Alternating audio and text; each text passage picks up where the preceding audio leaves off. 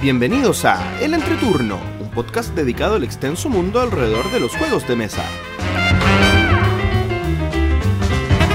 En este capítulo conversamos sobre nuestra participación en el Juegos en el Parque, reseñamos Lacrimosa y visitamos el año 2017 junto a JJ.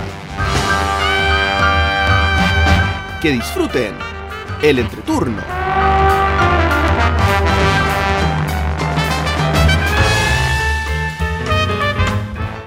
Hola, ¿qué tal amigos? Mi nombre es JP Gloria. Y yo soy Axel. y estamos comenzando el capítulo número 117 de El Entreturno.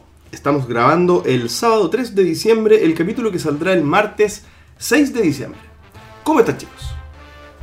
Estamos acá juntitos. Es para celebrar, ¿cierto? Estamos presenciales. Salud. Salud, salud. Con agüita. Sa- Ahí mira, para que Ahí. suene, que suene. Eso. Como, como- como en los viejos tiempos, Sí. se escuchaba el sonido del- como Ambiente. en tiempos mejores cuando Axel no estaba. Esa, Oh. esa es la prueba, ese sonido fue la prueba de que sí estamos juntos, que no, no estamos. Sí. Siempre puedes editarlo en postproducción. Ah, bueno, pero, pero no, qué lata, sea, No, no es necesario. no es necesario.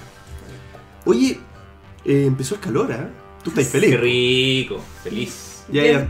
Estoy a punto de función. Sí, somos dos contra uno verano lover, así que Ah, está- estás rodeado, estás rodeado. están equivocados. Bueno, ahora le va a tocar. Ah, no, tú eres invierno lover. Sí, pues. Que dijiste verano lover. Somos dos contra uno en verano No, lover. No, no, no, somos... o- Dos contra uno, como, coma. Oye, verano, lover, dos lover. puntos. Ah, somos ya. dos contra uno, así que ten Ah, cuidado. Ah, sí. así que Ya. ahí Ah. anda con cuidadito Anda- nomás. ah, ten cuidado. En cualquier momento te, te tiro una. Sí.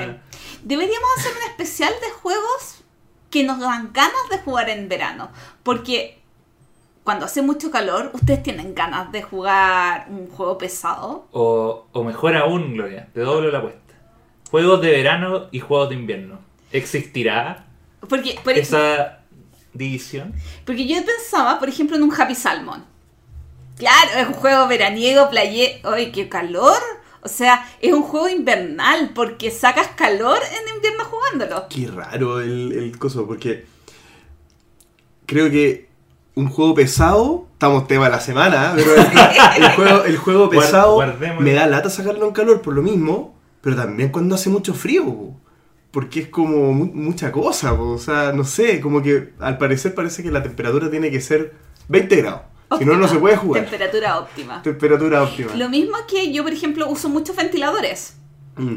Y un juego de cartas sufre con un ventilador. No, es una lata. De Sí. hecho, lo mismo, pues, jugar un euro con muchas cartas, muchas piecitas, eh, al aire libre, es una lata igual. po, Porque Sí. se vuelan las cosas, sobre todo si vais como una casa en la playa o en el campo que corre más viento, es más complejo. De hecho, pa- bueno, pasó en Juego en el Parque. ¡Oh, Oh, spoiler! Tremendo temazo. No sé si. ah, Con la intro vamos a hablar Ya, de juegos en el parque. Sí, pues partamos al tiro, po, ¿o no? Qué bien lo pasé. A pesar. A pesar de que se volaban las cartas. No, a pesar del calor. Porque la verdad es que el calor fue algo súper molesto. Hubo muchísimo sol. Creo que llegamos a los 34 grados o por ahí. Y claro, eh, costaba pensar. Es, es verdad. A mí me costaba jugar con, o hablar o moverme porque, wow, mucho calor. Axel, tú no lo sufriste. No, para nada. Yo estaba muy feliz. Sea, de hecho, el único problema era eh, cuando había viento, que muchos decían, ¡ay, qué refrescante! Y volaba las cartas. y yo jugué muchos juegos de cartas en Juego en el Parque y había que estar con las botellas encima de los mazos Mm. para que no se volaran. Todas esas cosas. Pero eso son eh, la gracia del juego en el parque. pues. Claro, jugar en un Si, parque. si uno no, no, no cuenta con las inclemencias del clima, es como jugar en. Para eso uno va a jugar en una casa. Explicar un poquito que Juegos en el Parque es un evento que organiza Beat Chile, que esta debe haber sido la quinta versión más o menos. Eh, y en este caso eh, estuvo muy abierta a otras instancias, porque generalmente era de Beat y eh, hacían invitación a algunas editoriales o prototipos chilenos, pero en este caso estuvo Master Game, Asmodee, Fractal, con Stan y demostrando juegos. Estuvo hasta el bistro, o sea, realmente fue un evento que coordinó a muchos actores de la industria. Estuvo eh, Ludi Chile, estuvo Semilla Lud, muchos actores de la industria. eh, para hacer un evento bastante grande. O sea, la proporción del evento fue súper, súper. O sea, la. Fue grande, muy grande. Sí, la, la forma en que estuvo organizado, la, o, más que la organización de como organización, me refiero a la forma en que estuvo distribuido los espacios, eh, eh, estaban las tiendas en un lado, estaban, habían como islas con mesas Mm. para probar distintas cosas pero ordenadas, o sea, estaban los juegos más, más livianos, los juegos más pesados, las novedades de Debir, eh, los juegos eh, para niños, entonces uno más o menos sabía si quería hacer algo, probar algo, ir a una isla determinada que tenía un toldito, que paraba un poco el calor. Entonces me parece que fue un, un hitazo y estuvo todo el rato lleno. O sea, Sí. la- el stand de las tiendas era una locura. O sea, una locura. No podía ir. Yo no pude entrar nunca. Porque había siempre infinita gente en los stands de las tiendas. Y desde tu perspectiva, JP, eh, como por el bistro, ¿cómo les fue? ¿Cómo sintieron la afluencia de público? No, a nosotros nos fue súper bien. O sea, eh, la gente tiene que comer. po. O sea, la gente le da hambre, la gente le da sed. eh, siempre tuvimos gente. Igual, eh, a diferencia quizá de Ludum, que ellos llevaron un carrito y hacían las preparaciones en el momento. Nosotros eh, hicimos la- las preparaciones en el local. Y Porque tu local, a diferencia Está de Ludum, cerquita. queda muy cerca. sí. Está muy cerquita, exacto. Eh, de hecho, íbamos provisionando cada cierto rato y vendíamos Gohan, ceviche, esas Mm. cosas. Entonces eran, tú pagabas y, y te llevas, de una. Era dos segundos. Entonces teníamos una fila siempre muy corta, pero llegaba siempre mucha gente, mucha gente, entonces nos fue súper bien. Tuvo, tuvo súper bueno para nosotros. Sí, no, tuvo. Yo también. eh, me, también sentí que el, el domingo fue mucha más gente que el sábado. Me imagino que también por el boca a boca. Mm. Eh, quizá el sábado fue como cuando fuimos los que sabía que estaba el evento. Y el domingo fue la gente que invitó a la gente anterior. Claro. Oye, esto mañana sigue. Y.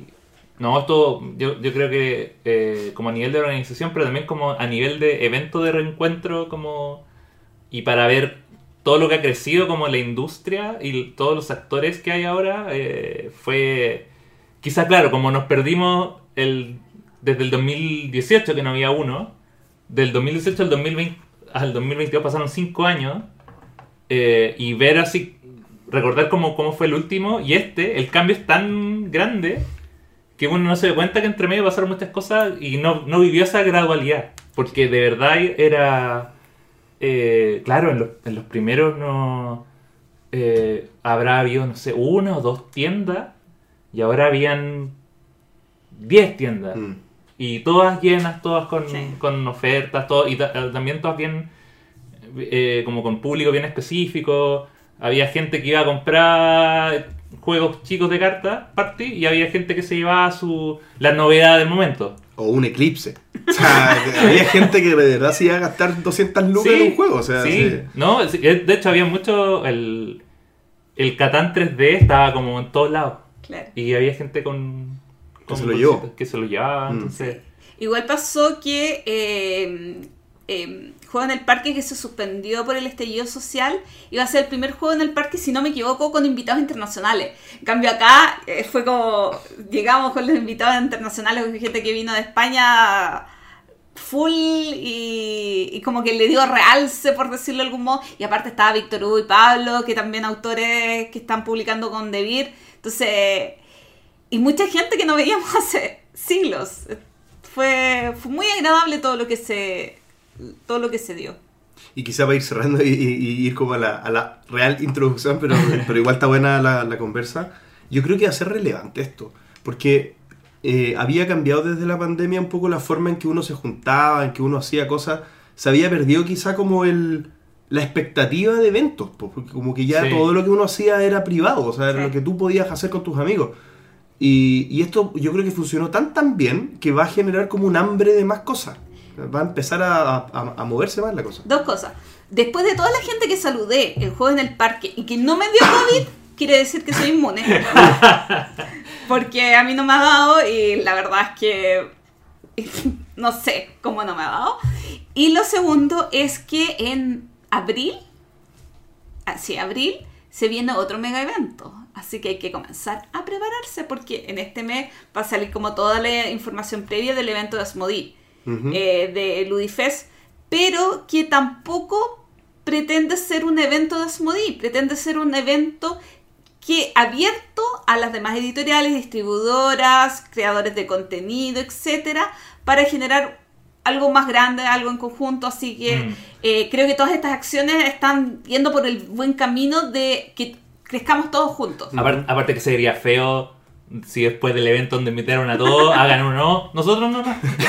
Claro. pero, pero de- a mí me consta que es desde antes que, No, obvio, que existía obviamente. esta. Porque aparte es en Estación Mapocho, o sea. Claro, para llenar la estación Mapocho necesitas Mm. a todos los actores posibles. Es que es ahí lo que pasa. Eh, no tiene mucho sentido porque uno como Sí. jugón no, no, no, no prefiere editoriales. O sea, ¿para qué estamos con Sí. cosas? O sea, Sí. uno, uno le Vamos gusta- a decir mi editorial favorita, pero. eh, Pero es eh, un dato, o sea, al final No uno es porque juega tenga más juego- juegos. A uno le gusta un juego de vivir porque le gusta el juego que está casualmente en vivir, pero también de Asmodee, pero también de los enanitos jugones y de la editorial que sea. O sea, al final esto siempre es bueno que sea masivo. Mm. Está bueno el nombre de los enanitos. Los jugones. enanitos jugones no se lo vayan a robar. Listo. Ya, se lo robaron. Editorial Los enanitos jugones. Pero la pregunta del millón es: ¿qué jugaron en juegos en el parque? Oh. ¿O no? yo o creo que lo único que jugué fue. Ah, yo jugué Maui. Oye, el Ah, no, no jugué Maui, miré No, Maui. mi- miraste Maui. El Dodo, qué juegazo. Ese fue el primer juego que jugamos con Gloria. No, yo no lo. Yo no lo catalogar- catalogaría de juegazo, Pero no lo tendría. pero existe. Pero, si te existe. lo, pero pero si te lo regalan, lo jugaría mil No, veces. ¿No? no, no. Oh, el Dodo es un juego de. Para niños. Voy a decirlo, es un juego para niños. Pero está bien, po. Y ganamos con Axel, en modo niño. Eh, ganamos en modo niño. Es que se fue el, es que después jugamos en modo adulto y perdimos. Ah, pero entonces, bueno. Hay desafío entonces. Sí. Hay desafío. Eh, hay desafío dentro de, de todo el caos que. Yo jugué algo, pero no me acuerdo. Estaba en modalidad pega, entonces en modalidad trabajo. Pero, ¿qué, qué jugué yo? ¿Jugué Scout o jugué otra Jugamos cosa? Scout ese día. Ah, ya me acordé. El, de los autitos. El de los autitos. el de- Muy bueno, me gustó mucho. ¿Cuál bueno de los juego. autitos? El, es un juego. Ah, bueno, es que yo el domingo hice el, el stand no oficial. El stand no oficial de los juegos japoneses. Entonces llevé todos mis juegos de Oin Games y los puse en una mesita y juegos que había traído de Japón para mostrárselo al público. Y uno de esos es un juego de bazas que no lo juego hace tiempo, que se llama eh, My Favorite Carrera, RS. Que es un juego de bazas que, eh, que simula como carreras de. eh, carreras de auto, donde. No es una carrera de autos. es una sea, carrera de auto. es un juego de bazas. es un juego de, sí, es un juego de baza, pero, eh, pero donde la última mano es la que cuenta. Claro. Esa es la gracia. El, el que gana la última mano se gana el, el, el cosito que indica que ganaste. Y, y bueno, puede ir ganando gasolina para aumentar el. Y la gasolina es un bien que se va haciendo más escaso. Entonces. Como que tú toda la mano te vas preparando como con unos. Como con unos nitros, ¿cachai? Sí. Así como con unos ayu- ayu- ayudadores, como unas cositas que te ayudan. Para que la última mano llegues bien preparado y podáis ganar esa mano. Pero también está el. eh, pero hay un. Hay temas de, por ejemplo, no sé, guardar un- los 4 y los 5, que son las más grandes, son anuladas por el 1. Entonces también no es como, ya, voy a guardarme la... No es tan fácil como guardarse la mayor carta Claro. y juntar porque es complejo. La carta más alta es un 3, salvo que nadie juegue un 1. Sí. Que ahí en la carta más alta es un 5. Entonces estáis todo el rato como medio que especulando si alguien te lo va Sí. a quitar o no. Es muy simpático. Y eso que lo jugamos mal, pero no Oh. importa, Lo jugamos mal. lo jugamos mal. Ah, y, y, bueno, después me contáis. Después te cuento cómo lo jugamos mal. Después lo vamos a jugar. Y, y jugándolo viene aún mejor. Vamos, vamos, me encantó. Ya. Eso. Ah, no, Ah. a- Pero no hay Ah. seguir. Sigue, po. ¿Qué más jugué? el- Jugué No, era una forma de. Ah, era una de forma de hacer el, el hilo de que partieras tú contando Ya. que has jugado. Ok, Axel. entonces. Bueno, voy a partir jugando una cosa que jugué. Eh, contando dos novedades. Que esto, la gracia es que son del especial de Essen. Nunca había jugado tan rápido juegos que en el especial de Essen dije que eran de los más esperados. Buena. Y ya tengo dos de aquellos cinco. Eh, y uno de ellos lo en juego en el parque, que es Maui. Que es el nuevo juego de la. de Plan B o Next Level. Siempre se me. se me. de Next Move. Eh, No era ninguno de los dos. Siempre estoy entre esos dos que no son ninguno de que no es ninguno. Eh, es, un, que es un juego, bueno, de la del abstracto familia azul, abstracto, colores bonitos, jugabilidad sencilla eh, y con temática veraniega, que es lo que más me gustó, porque obviamente el verano es, lo tuyo. es- es lo mío. Y es un juego de colocar losetas muy, muy, muy, muy sencillo en, la- en el cual tienes que hacer que las toallas que son estas losetas vayan siendo adyacentes a colores de toallas previamente colocadas. Y esto, Como que fuera un dominó de toallas. Sí, como un dominó de toallas y esto tiene que ir... eh, la idea es tratar de acercarse al borde para que, eh, para que las toallas avancen más, avances en los diferentes tracks de colores que están en las toallas. Y con eso haces puntos, pero mientras más al borde te va, es más fácil que te salga y si te sales te quitan puntos. También hay uno... eh, hay dos modos de juego. Hay uno en el cual hay una quitasoles que si los tapas te dan beneficios. Y el otro lado del tablero tiene unos cangrejos que si los tapas te quitan puntos. Entonces hay, uno, hay un lado del tablero donde uno tiene que intentar seguir la línea que te propone el tablero y la otra es como tratar de esquivar para no perder puntos. Eh, yo diría que de los tres, de la familia azul, ¿Bis se llama el de la abeja? Sí. Y Maui, yo creo que este es el segundo, está en el medio. Está- Es que mejor que azul no iba a ser. No, mejor que Azul no iba a ser, pero estaba entre. Sí iba a ser. Yo, sí iba a ser más entretenido ¿no? que Bis. Y yo creo que la, la simpleza que tiene, lo fácil que es como enseñarlo. Y. Y lo rápido que se juega, hace que por lo menos para mí sea como un juego introductorio bien, bien tranquilo. Y este de los corales, que se me acabo de olvidar cómo se llama. El Riff. Sí, ¿El Riff? Sí. Sí, El el, ah, también es de ellos. sí. Pero. más- no, Riff también es más. Es más Superior. complejo Riff, ¿no? Es que es más complejito.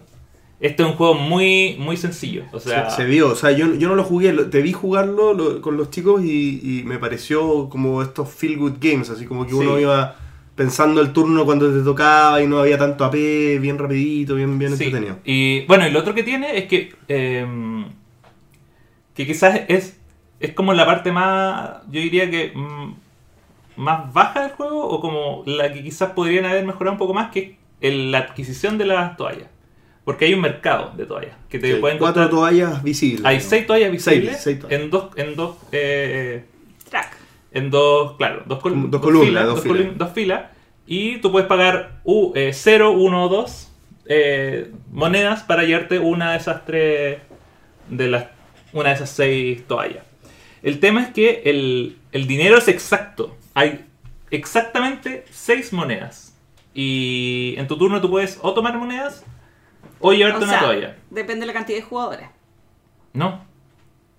Porque es una moneda para cada Ah, es jugador. una más las dos iniciales. O sea, hay 6 si se juega de 4, hay 5 si se juega de, de 3 y hay 4 si se juega de 2. Entonces, siempre va a haber justo. Y suele pasar de que cuando un jugador no gasta sus monedas, que tampoco dan un punto cada uno y este es un juego que, no sé, son 50 puntos al final, eh, obliga a los otros jugadores a quedarse con las gratis. Claro. Lo cual eh, puede ser. A veces te puede dejar con las, las peores opciones. Sí, o sea, le quita juego al juego, porque al final Claro. no, ya no tienes mucha decisión, porque si no tienes dinero, o te llevas la primera de una fila o la primera de otra fila. Y también el recoger monedas te sirve como un paso. El- la única forma de, de evitar eh, llevarte una toalla que no quieres quedarte es pasar y es que es llevarte moneda. Pero si no hay monedas en el. porque están todas acaparadas por un jugador, eh, no puedes pasar. Ah, entonces Estás puede- obligado. Puede haber algún turno malo. O sea, puede o sea, haber puede- turno pueden malo. haber turnos sin que tomes decisiones. O sea, O sea, como la decisión Mira, ya, técnicamente- entre esta mala y esta mala, ¿cuál me Sí, llevo? siempre vas a poder elegir entre dos toallas mínimo, pero pero dos de seis Claro.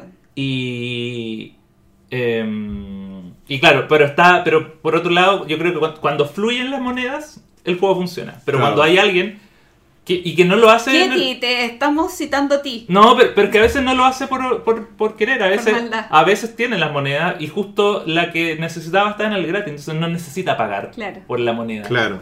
Entonces, y tú podías hacerlo a propósito como sabiendo que También. al otro le perjudica. po. Sí. Pero es que yo creo que ahí. Ahí, bueno, es que ahí cuando, cuando una jugada perjudica a todos, yo creo que es malo. Depende. po. Depende, si vas ganando o no. po. Porque deja, porque es como es como hacer tiempo cuando estás ganando el partido de fútbol. Como Mm. que todo avanza igual. Sí. Es más fome nomás. Es como que se. Es como que al final. Como que el resto sufre. Como que el resto solo, sufre. solo sufre. Y tú- Y que, mira, y de hecho a mí me pasó algo porque en la primera partida me vi ese error, o sea, vi eso y dije ya, el de esta partida voy a agarrar monedas del principio para que no se me acaben. Eh, y para agarrar monedas gasté, mu- gasté dos turnos pasando para tener varias monedas y finalmente perdí porque fui el que menos toallas puso. Claro. Entonces también está como... eh, ah, entonces no, no es tan feel good game. Retiro lo dicho. Retiro lo dicho. Creo que sí, es que claro, se sien- es fácil de enseñar, pero pero esos momentos hacen que no sea tan feel good game Mm. eh, por, por lo mismo. Pero Yo te escuchaba a ti decir todo el rato, "Ahora las monedas, las monedas. Son Sí, pesadas. gasten las monedas, gasten Ya, las monedas. Bien, gastaron las monedas. es que sí, el tema de las monedas, no sé si colocando más monedas o, Mm. o obligando a alguien que los tenga o tener un límite de monedas. Pero, pero ¿lo sentiste como un error de diseño o, o estáis... o- Yo creo que es un error o algo que se puede arreglar. Ah, ok. Yo creo que es. Porque es demasiado. eh, probable, es probablemente algo que se tiene que haber testeado más. Ya. Como haberles preguntado al jugador, oye, ¿qué sientes con que alguien se lleve todas las monedas? Eh, Quizás solamente pasa en la sociedad chilena. quizás solo, claro, quizás en otro, otro pero, pero más allá de eso, como mecánicamente el resto me, me gusta porque, como dije, súper sencillo, colorido y, y bonito. Eh, y el otro juego que jugué de Essen y que acá, por suerte, voy a poder ser acompañado por mis dos compañeros de podcast es Evergreen. Mira. Este juego Yo de... jugué Evergreen. No sé, yo sí. Ah, yo también. Sí, Sí, sí, pero claro, ¿cómo olvidarlo? ¿Cómo olvidar? este juego de eh, Horrible Guild, que es del mismo diseñador de Photosynthesis, cuyo nombre no voy a decir porque tiene una H, una J y una A, y no sé ya esa- esas conjunciones. Hatch es el apellido, ¿Ya? pero el nombre es empieza con HJA. ¿Cómo? Pero son dos H, diseñadores o. HJA. AJ. AJ. AJ Hatch. Jay. Eh, que es un. Básicamente un fotosíntesis 2.0 que arregla todo lo malo que tenía fotosíntesis. Y esto es todo lo contrario al juego anterior porque acá lo peor que te pueden hacer es que te roben una carta, una acción, carta de acción, pero siempre va a tener para llevar. Y, y tu bosque está en tu tablero. Que yo creo que es eh, lo que hace que se, no sea un juego malvado. Nadie puede tapar a otro árbol. Las, si acá uno se tapa un árbol es culpa suya. Y, y bueno, al igual que, que fotosíntesis, es un juego donde uno tiene que armar un bosquecito y va colocando cosas desde, desde que son unas pequeñas ramitas hasta que se transforman en árboles frondosos. Y eh, para eso en tu turno tienes que elegir una carta de un display y esa carta te va a decir en qué lugar del mapa vas a hacer tu acción y una acción especial que eh, puede ser, por ejemplo, colocar agua para que lo que esté adyacente al agua crezca. O eh, ganar puntos de victoria. O hacer crecer ciertos árboles. O poner un, arbustito para hacer un bosque. Porque el juego puntúa de dos maneras. Y también esta es la, la diferencia con fotosíntesis. Primero puntúan con el mismo sistema de... De hecho, hay un solcito que da vuelta y todos los árboles que son iluminados ganan puntos dependiendo de su tamaño y al igual que en fotosíntesis si generan sombra hacen que, los- que los árboles no generen puntos. Pero también uno puntúa por su bosque más grande que es la unión de árboles más, más grandes y eso te da puntos por ese tamaño, incluyendo unos arbustos que tú puedes colocar para unir bosques.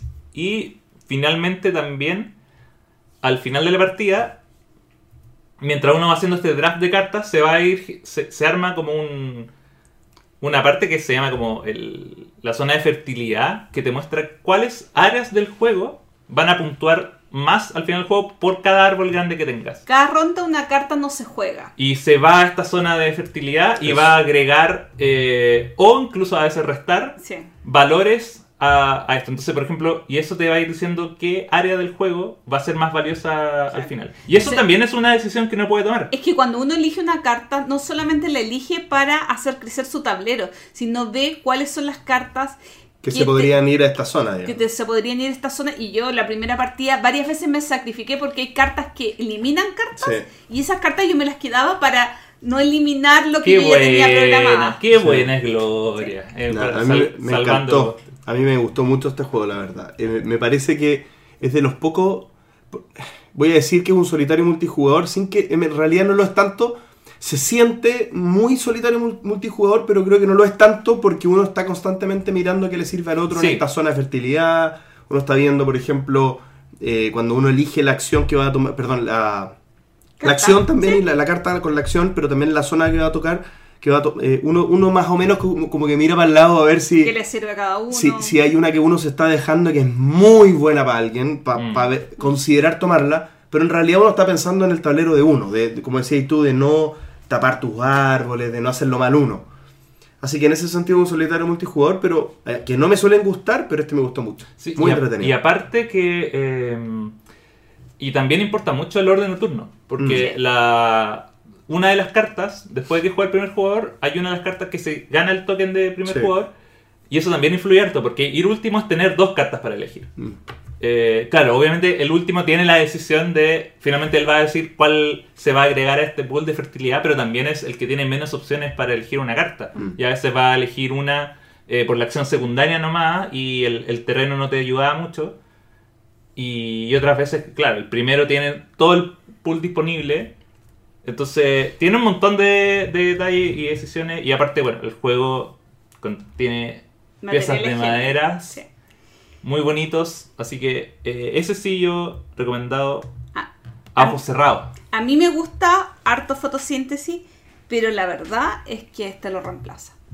O sea, Ah, ¿lo porque- reemplaza? Sí, sí, porque yo siento que no lo, lo resume de una manera muy correcta. La única diferencia sería la interacción, Mm. pero lo reduce de una manera muy correcta, agregándole cosas complementarias que lo hacen muy disfrutable. O sea, gustándome de fotosíntesis, lamentablemente no. e- El tiempo es similar, pero lo que logra este juego es muy superior. Puedo Y- verlo, ¿eh? Puedo verlo. Porque la interacción de fotosíntesis tiene, tenía algo que no me gustaba, que era parecido a, lo que, a por qué no me gusta Pueblo. Que, que, que en el Ay, fondo... tiene que jugar pueblo con gente de bien. No, pero, pero porque también pasa en fotosíntesis que, que puede, puede alguien tapar a alguien que no debiera. ¿Cachai? O sea, como que se dé una interacción negativa para efectos de, de alcanzar al que va ganando, por ejemplo. ¿Me explico? Y aquí en este no hay, no, este efecto no existe, porque en el fondo es como decir tú, o sea, si te equivocas es porque no, si te equivocas es porque no, no lo hiciste bien tú en tu tablero, o sea, es, Claro. tú toda la culpa. Claro. Sí, es porque tú no. Y porque el, el- Uno sabe de antemano, como al saber que en esta ronda el sol va a estar arriba acá. la- Entonces uno también tiene que ir pensando, si pusiste un árbol atrás, eh, te expliqué. Así que, no, buenísimo. Y este mes tuve 70 partiditas. A 40. ¡Tinta! a 48 juegos distintos, 17 estrenos, dos prototipos. Está bien que comience a nombrar cuando juego proto. Sí, pues. No. Tengo dos prototipos ahí y yo debería hablar quizás del juego que, que jugué nueve partidas este mes. O quizás debería hablar del, del juego que jugué cinco partidas este mes. O del que jugué cuatro. Pero no. No, es que lo que pasa es que estoy jugando dos campañas. Una es My City, que ya voy como en... Me qued- deben quedar como dos sesiones para terminarla y creo que prefiero conversar de esto cuando lo terminemos. Después jugué cinco partidas a la Lacrimosa y creo que después conversemos de Puede- esto. podría ser, ¿eh? ¿Sí? Y eh, Fruta Fabulosa junto a Axel y Ramón eh, jugamos otras cuatro partidas porque vamos muy avanzados en este juego y creo que va a ser muy interesante que lo conversemos cuando eh, estemos terminando. Eh, como un breve resumen, eh, My City es un juego legacy de Reiner Nicia de polinim- polinimios. Polinomios. polinomios. Poli- O lo que sea. Figuras. Eh, bien interesante. Eh, Lacrimosa, después conversamos de eso. Y Faul, eh, eh, Frutas Fabulosas eh, es un jueguito de comprar, hacer zumos de fruta y, y probar y probar cartas. Y muchas veces en el podcast Axel creo que se quejó de es que lo he partido como cuatro veces con gente distinta y quiero probar cartas eh, superiores. Y bueno, ahora estamos Ahora probando sí. cartas A superiores. mí, a mí todo el rato me pelaste que, que me gustaba mucho el juego, me humillaba y ahora te, estáis jugando la campaña. estoy en la campaña y yo como 40 cartas.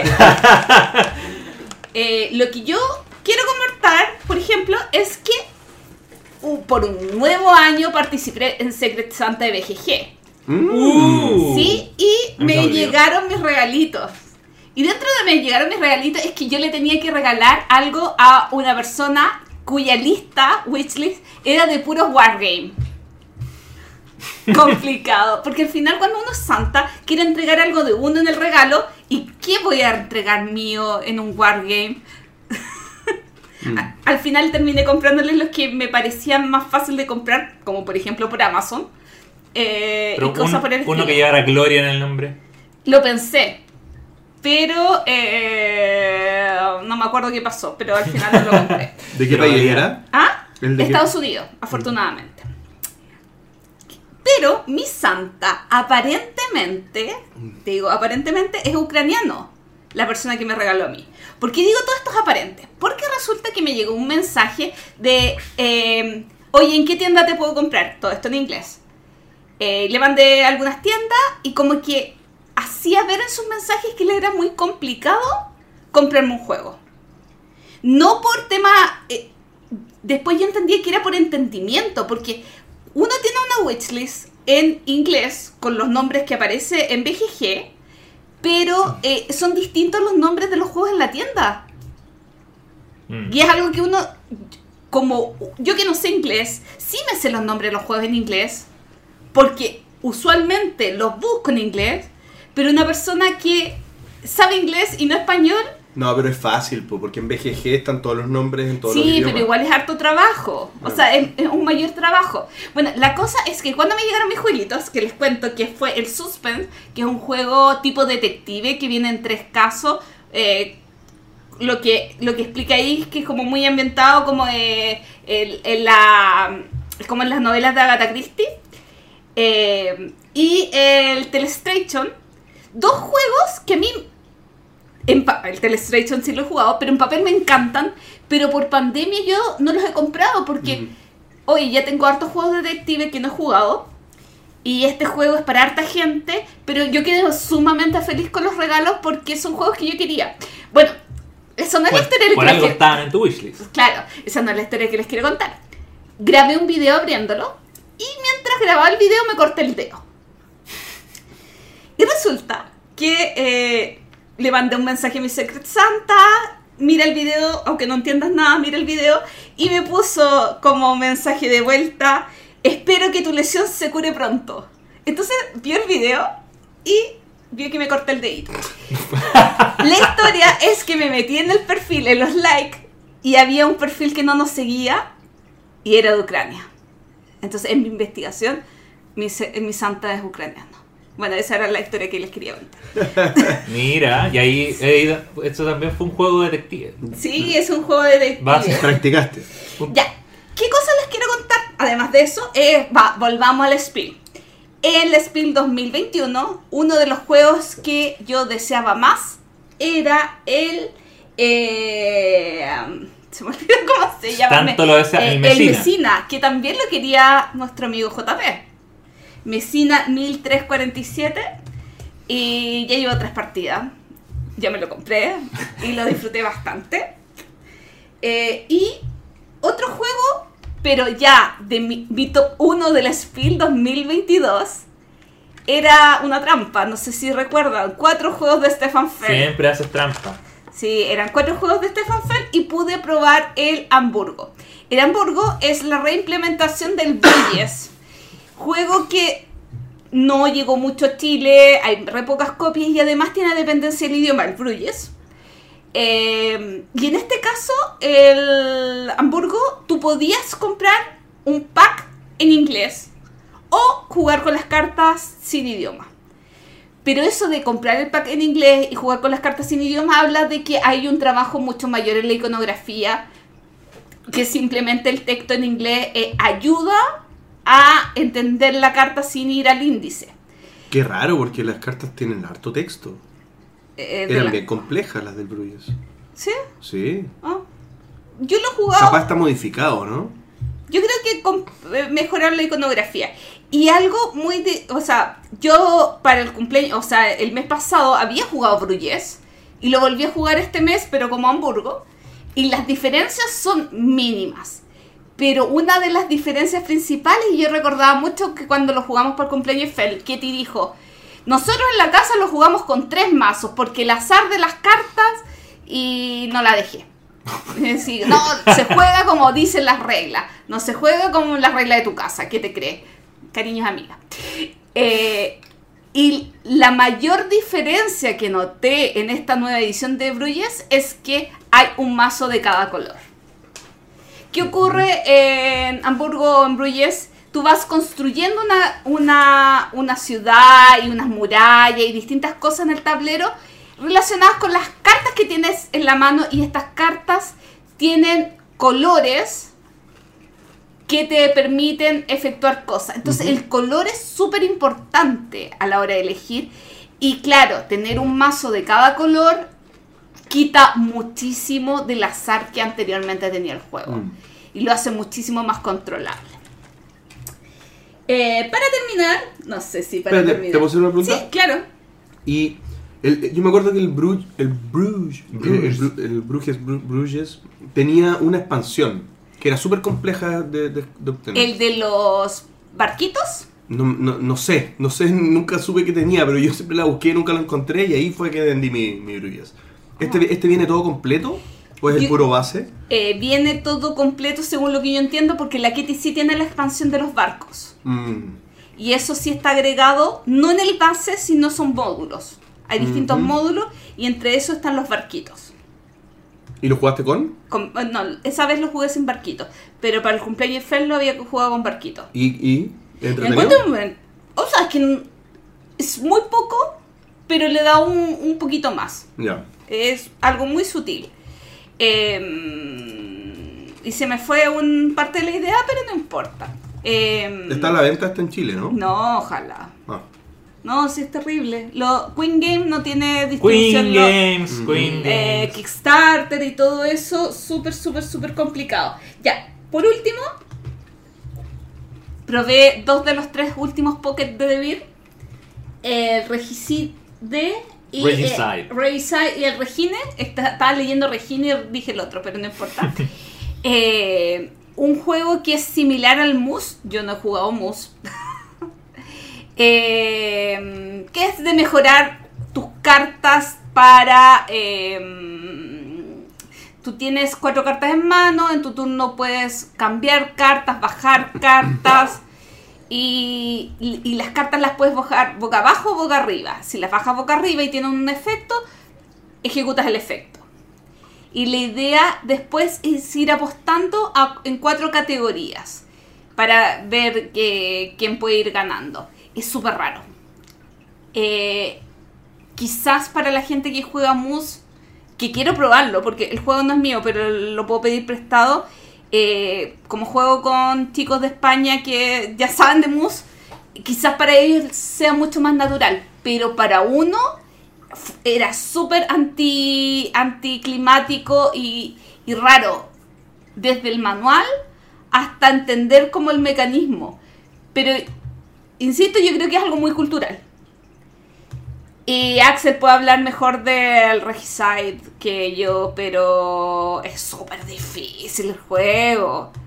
Pero Eh, bueno. Sí, eh, bueno. me da como esa sensación a The Game que es como muy difícil de ganar, pero peor. O sea, no peor en, en mal sentido, sino aún más complicado.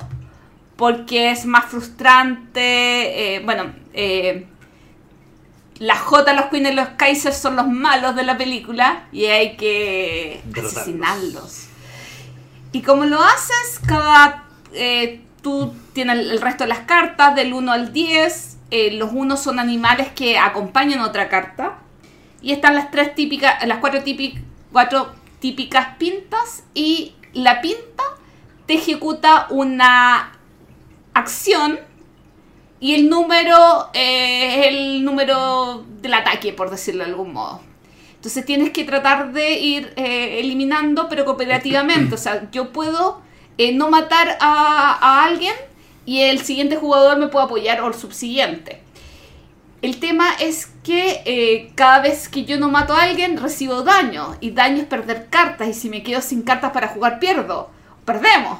Entonces es súper crítico porque además cada J o Queen o Kaiser tiene una pinta. Y esa pinta está anulada esa ronda. Por lo tanto, si tú necesitas robar cartas y está anulado el corazón, creo No, que el- la pica, la- el que te permite robar cartas es el diamante. el diamante, eh, perdieron, o sea, perdimos porque no hay cómo reponer la mano y es súper estresante. En buen sentido, pero estresante. Recomendado. Es bueno, yo lo recomiendo harto. Eh, recomiendo. eh, ahora, es de, es de estos juegos. De hecho, puede jugarse con una baraja inglesa tradicional. Eh, de hecho, así fue diseñado. Y, y en el fondo, cuando uno compra, viene. O sea, esa, la, la ¿Con un baraja solo mazo? Con un solo mazo. Sí. Y puedes, eh, puedes buscar las reglas. De hecho, lo- el, el juego sale como un Ah, es gratis. Kickstarter. Uno puede buscar las reglas en internet. lo- lo- los creadores lo ofrecieron. Ujú. Están las reglas. Está también en Game Arena. Está eh, disponible para aprender. Pero claro, el, el, el paquetito del, del Regicide viene obviamente con un mazo tradicional, pero con ilustraciones. Cada carta tiene una ilustración distinta. Eh, obviamente viene con las reglas, viene con recordatorios para acordarte de la, la... Viene con las cosas que obviamente uno haría como... Claro. O sea, puedes probarlo sin comprarlo y si te gusta, Y cómpralo. darlo a- exactamente. Y es, es muy, es muy entretenido y, y el tema de la de cuándo elegir el momento de, de, eh, colocar un poder, de prepararse, de saber eh, cuáles son las cartas que han salido, cuáles son las que vienen. De hecho, yo recomiendo también jugarlo con una aplicación. ¿Tienen- no. tienen- ¿Por qué no? Ay, porque encontré súper engorroso cuando tú estabas jugando con la aplicación. ¿En serio? Sí. Yo lo encontré mucho mejor. hay una hay un companion de Race que te permite ir eh, es como el Magic, contador de vida, eh, contador de cartas. ir- claro, ir restándole la vida al, al monito y, y activar los poderes automáticamente, te recuerda ciertas cosas, te, te va recordando cuáles cuáles personajes van quedando. Pero si quieres jugar de verdad sin aplicación. Es una aplicación oficial. Es todo lo que voy a decir. Así que si es oficial, es Es porque bueno. es- eh, los creadores lo hicieron para acompañar al Razer. En mi caso, eh, no jugué muchas novedades. Me, re- me he repetido algunos juegos que hemos hablado en el pasado. Así que sí voy a hablar de algo en lo que me he metido una, una pasta. Una nueva pasta. Ay, ay, ay. Que mm, se llama Marvel Snap. Y no debería haberlo hecho. Eso puedo decir. No debería haber ingresado. Porque es una pasta, pues, es, es muy entretenido. Marvel Snap es un juego de cartas em, digital. Que se puede jugar en el computador o se puede jugar en la tablet o en el celular. Pero en realidad es para celular, porque está. Está. Súper mal implementado, no sé si lo he corrido Sí. en un PC, pero sí, sí, lo está- corrió en PC y eh, está como en vertical. Está claro, Es literalmente una aplicación de celular corriendo en un celular. es como que estuviera en un emulador. Sí. en un emulador de celular. Así que claro, es un- es- es- funciona en una pantalla vertical. Y el juego, uno tiene un mazo de cartas de 12 cartas. O sea, es un mazo muy pequeño. 12 cartas únicas. O sea, aquí no uno, el deck building acá, como, no sé, cuando uno juega Magic, se hace arma un mazo de 60 cartas que tiene 4 copias por cada uno y, y Mm. es súper complejo. Acá igual no es tan simple porque las cartas tienen que ser con- conversar entre ellas, digamos, tiene que haber una estrategia. Pero son solamente 12. Y lo que uno hace es que eh, estas cartas, bueno, tienen una tienen tienen tres cosas, ¿cierto? Tienen un costo, tienen una fuerza y tienen habilidades. Y, y, y- uno cuando las juega, en el turno 1, uno tiene una energía. Y puede jugar cartas coste 1. El turno 2 uno tiene dos energías y uno puede jugar dos cartas coste 1 o una, coste 2. Pero esta energía si uno no la ocupa no se va acumulando. Entonces hay 6 turnos. eh, solamente solamente 6 turnos. ¿no? O sea, es muy rápido. Y en esos 6 turnos tú tenés que ocupar toda la, la energía que, te van dando los turnos para poder ir jugando. Pero además, bueno, además de que las cartas tienen eh, muchas habilidades y hacen un montón de locura, eh, también uno esto lo, lo va, las cartas lo va jugando y con esto como se gana el juego, la va jugando en tres posibles ubicaciones. ¿Ya? Y cada ubicación uno va acumulando poder o fuerza en una de esas ubicaciones, donde el jugador contrario, esto se juega uno contra uno, eh, intenta hacer lo mismo pero de su lado del tablero. Entonces, por ejemplo, si yo tengo tres cartas de fuerza 2, yo estoy con 6 fuerza y el otro intenta también juntar fuerza y al final del juego el que tenga más fuerza en cada ubicación gana esa ubicación. Y el juego lo gana el jugador que tiene al menos dos ubicaciones. Ahí hay una regla de desempate en, en mayoría en la en la en, en el total que, que- que uno tiene en las que sí gana. Pero, pero eh, esos son los desempates da lo mismo por ahora.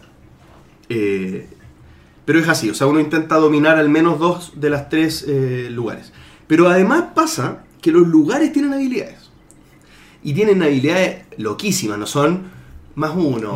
No, no son como una O sea, cosita. la- la- las más fomes Las son. más- El, coloca una carta y gana más uno de fuerza. Claro, esa no hace nada, porque todos van a poner la misma cantidad dices, de cartas. Ah, qué normal este lugar. Claro, claro, exactamente. Pero hay unas que, no sé, eh, las medianas son que no se pueden jugar cartas de coste 1, 2 o 3 en una. Entonces uno solo desde el turno 4 se empieza a jugar recién en esa ubicación. Otra es que en el turno 3 se destruyen todas las cartas que se hayan jugado ahí. Ahora, ¿por qué jugarías ahí? Bueno, por varios motivos, porque tus cartas pueden beneficiarse de ser destruidas, pero también pasa que, y, y con esto quizá termino de explicar el juego que ya me estoy emocionando, cuando se juega, la son, tres, son tres, so- solamente tres ubicaciones, ¿cierto? Cuando se parte el juego, la primera ubicación se sabe lo que hace. Al segundo turno, la segunda ubicación se revela y recién se sabe lo que hace.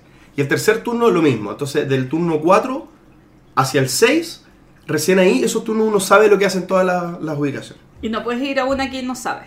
Puedes, Puedes, pero te arriesgas. Ok. Si, si te toca el masito que te pega las cartas y te las destruye, tú te estás, te estás arriesgando. Entonces, claro, ¿por qué un juego tan eh, azaroso en, ese- en esos términos me gusta tanto? Es muy corto.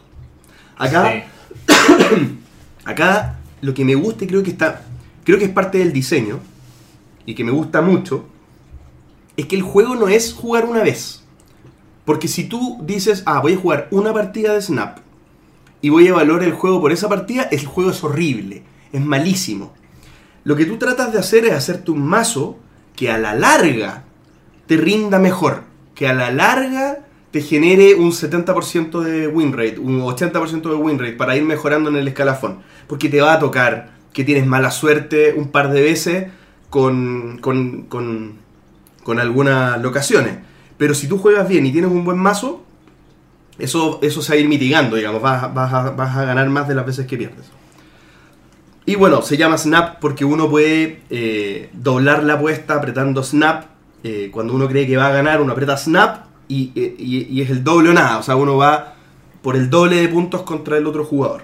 Y otras locuras más que está de más decir. Por ahora decir... snap. Exactamente. Por ahora decir que es una gran sorpresa. Una gran sorpresa y un, un juego que me ha gustado mucho. Ya, pero estamos en un podcast de juegos de mesa. Entonces esto que vendría siendo como un videojuego, ¿tú le verías, lo verías transportable a juegos de mesa, a real, a, en mesa, en vivo, en directo, con personas? No se puede el mismo. ¿Por qué? No se puede el mismo, mismo, mismo, pero sí las mismas mecánicas, pero con... ¿Por Con no todas ¿por las qué no se cartas. puede el mismo, el mismo? Porque hay cartas que, por ejemplo, no sé, hay, hay locaciones que después de cuando termina el turno 3, eh, agrega una, un- un- un- una carta aleatoria del juego, no de tu colección, a cada uno de los lados. Eh, Eso no podría existir, porque de dónde De hecho, sale? hay una carta que tú la juegas y te agrega a la mano una carta aleatoria de todo el pool de cartas. Perfecto.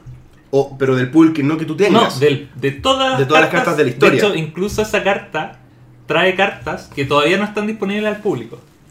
Exacto. Entonces es así de, de imposible. Claro, o por ejemplo, bueno, no sé, cartas que duplican cartas. Hay una carta que duplica tu mano. Sí. Tendrías que tener las cartas repetidas para poder duplicar tu mano. Pero, pero, pero podrían no estar esas cartas y podría igual jugarse. O sea, las locaciones podrían irse dando vuelta, igual serviría. O sea, Sí. Se puede hacer un. Este diseño podría existir en físico, como diseño. Claro, claro. No con las mismas cartas que No yo con hablo, las pero mismas sí, cartas. sí existe el, el- el diseño. Y sería espe- entretenido como experiencia porque, por lo que tú que sí. cuentas, es de muchas partidas, pero de muchas partidas con, el- con la misma persona, como dos mazos iguales. Ah, se- bueno, es importante Mm. decir eso. Hoy día no se puede jugar, porque tú y yo no puedo jugar contra Sí. Tendríamos que tratar de. Ya, aprieta al mismo tiempo, vamos a ver si Sí. nos, nos encontramos. Pero hoy día solo uno puede jugar contra gente random. Ya. Eh, y- Que, que claro, que yo igual creo que ahí se va a dar una diferencia que teniendo do- ustedes dos mazos, eh, eh, o sea, teniendo mazos, eh, se, se necesita esa aleatoriedad de contendiente en relación con las cartas jugadas. Claro, pero más o menos, porque yo creo que los mazos son tan chicos en cartas que tú Ya. no tendrías solo uno. De hecho, esa es la gracia. De hecho, yo tengo varios. eh, por, por varias razones. Una es porque hay desafíos. eh, y los desafíos de repente te dicen, juega X cantidad de cartas de nivel 1. Entonces yo tengo un mazo que cuando está ese desafío, juego con ese mazo porque el que tiene está pensando en una estrategia que eh, mejora las cartas de nivel 1. Eh, hay O- otra... o mueve 10 cartas. O, claro, hay otra que se mueve 10 cartas y eso no. Mi mazo principal no tiene cartas que se mueven. Entonces tengo que ir a otro que es me. Entonces, eh, la gracia es como ir teniendo como distintos.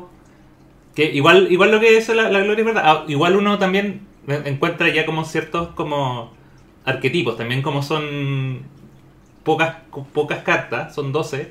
Tú de repente ves que un, tu oponente tira una carta, tú dices, ah, ya, ya, sabes lo que él- está jugando. él probablemente tiene esto porque después me va a sacar esta otra, entonces tienes Claro. que pensar como en ese en ese tipo de lectura. Me encanta. Sí, me encanta también. ¿Y de cuánto tiempo lleva este juego y más o menos cuántas cartas existirán?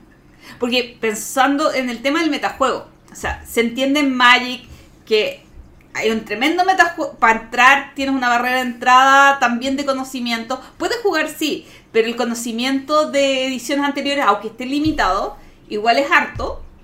En este caso, que es como infinito por el hecho de internet y todo eso. Igual tiene, tiene un sistema eh, que mitiga mucho eso y, y yo creo que es un, mu- un muy buen acierto. Que acá tú juegas con un sistema que se llama los pool de cartas. ¿ya? El pool de cartas es que cuando tú vas mejorando tu... Tú vas avanzando en el juego, tú vas ganando cartas.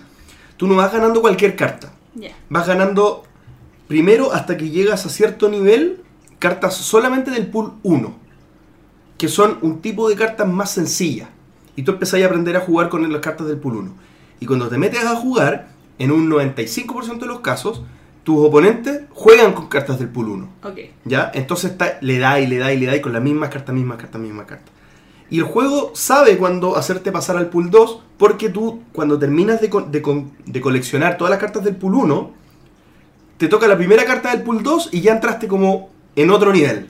y empezáis a jugar con jugadores que ya tienen cartas del pool 2 que tú ya no conoces, pero tú las estás juntando. Entonces, si las seguís y hacia el pool 3, pool 4, pool 5. Se sigue avanzando. Sí, ese tema es súper bueno. Es muy bueno. Es muy bueno. Muy fruta fabulosa. Eh, Más o menos, el pool, el pool 1, todas las cartas del pool 1 te pueden salir en desorden. Pero solo del pool 1. Y cuando terminas el pool 1, la Y claro, después y- viene el pool 2 y, en desorden. y te enfrentas con gente que eh, tiene esas mismas cartas Claro. que tú. Entonces tiene acceso a las mismas herramientas. Entonces no te va a salir un mazo que está como... Entonces incluso hay como metas, pero dentro de los pools. Es como, ya, dentro del pool 1, estas son las cartas que mejor funcionan, dentro del pool 2 están estas. Eh, Lo cual hace que sea menos engorroso. Hay mazos que son. sí, hay estrategias que son viables recién desde el pool 2. Que en el pool 1 no hay. Porque no hay tantas cartas. no hay tantas cartas que hacen ese tipo de, de cosas. Y, claro.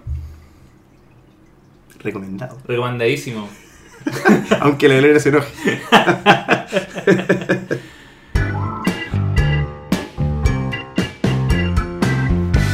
La reseña. Estamos en diciembre. Y justamente en diciembre de 1791, a sus 34 añitos, murió Wolfgang Amadeus Mozart.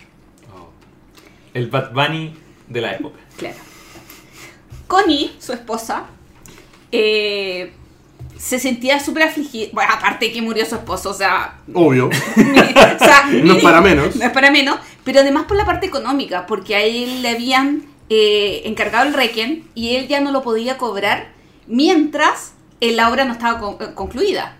Entonces, nos llamó, en realidad nos mandó una carta, un, un correo electrónico, un WhatsApp, para que, como nosotros habíamos sido mecenas de Mozart, le ayudáramos a conseguir eh, que este requiem fuera eh, finalizado.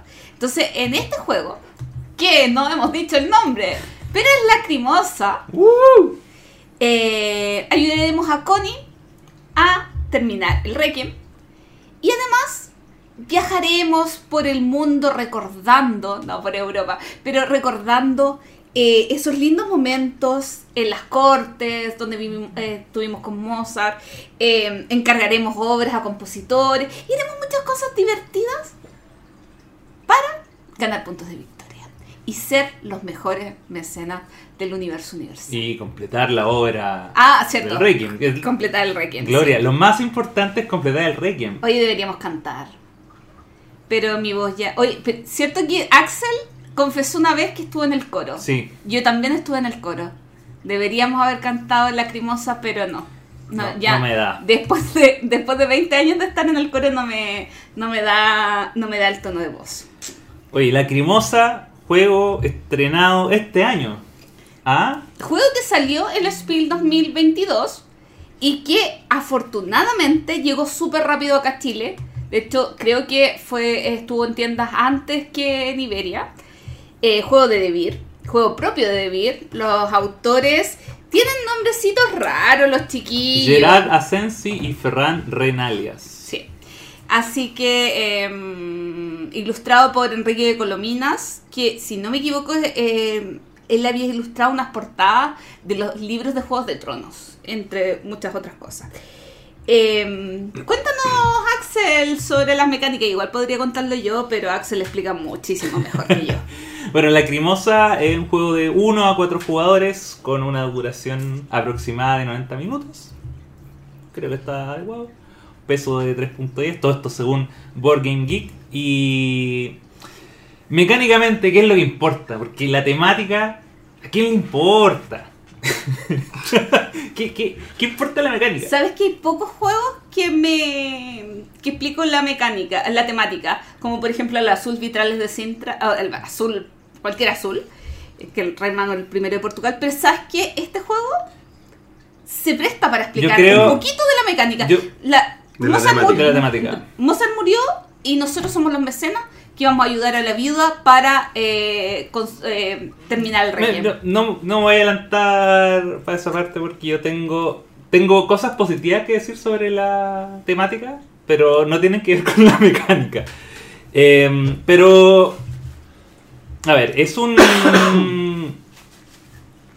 eh, la cremosa es bueno, de partida un euro eh, de selección de acciones en las cuales contamos con un mazo de nueve cartas, las cuales van a representar las acciones que vamos a poder hacer en cada ronda. Eh, cada, eh, hay cinco eras, años, rondas, eh, en las cuales vamos a jugar, eh, vamos a hacer cuatro acciones y usando ocho cartas. Esto significa que vamos a colocar una acción, una carta en, en la parte de arriba de nuestro tablero, que va a indicar la acción que vamos a hacer, y en la parte de abajo vamos a colocar otra que no vamos a usar, pero que sí nos va a dar recursos al final de la, de la ronda, por lo cual también hay que pensar no solo en la carta que usamos, sino que también en la que vamos a dejar de usar para, eh, para poder avanzar. Y dentro de estas acciones, las acciones que hay no son muchas tampoco, o sea, son nueve cartas, pero en realidad son cinco acciones, de las cuales están repetidas, ocho de ellas son do- dobles, o sea, hay cuatro acciones que están repetidas dos veces y una que es eh, la acción de la velita, que Gloria me dirá cómo se Documentar llama. recuerdos. Documentar recuerdos, que... O en traducción al chileno es comprar otras cartas que hagan acciones. Entonces, y, el, y esto se juega jugando cartas y eh, básicamente utilizando un tablero que se divide en tres partes principales. La primera, la parte de arriba, es donde vamos a comprar cartas, que pueden ser cartas para mejorar nuestro mazo. eh, nunca aumentando su número, sino que reemplazando cartas. Siempre va a ser de 9.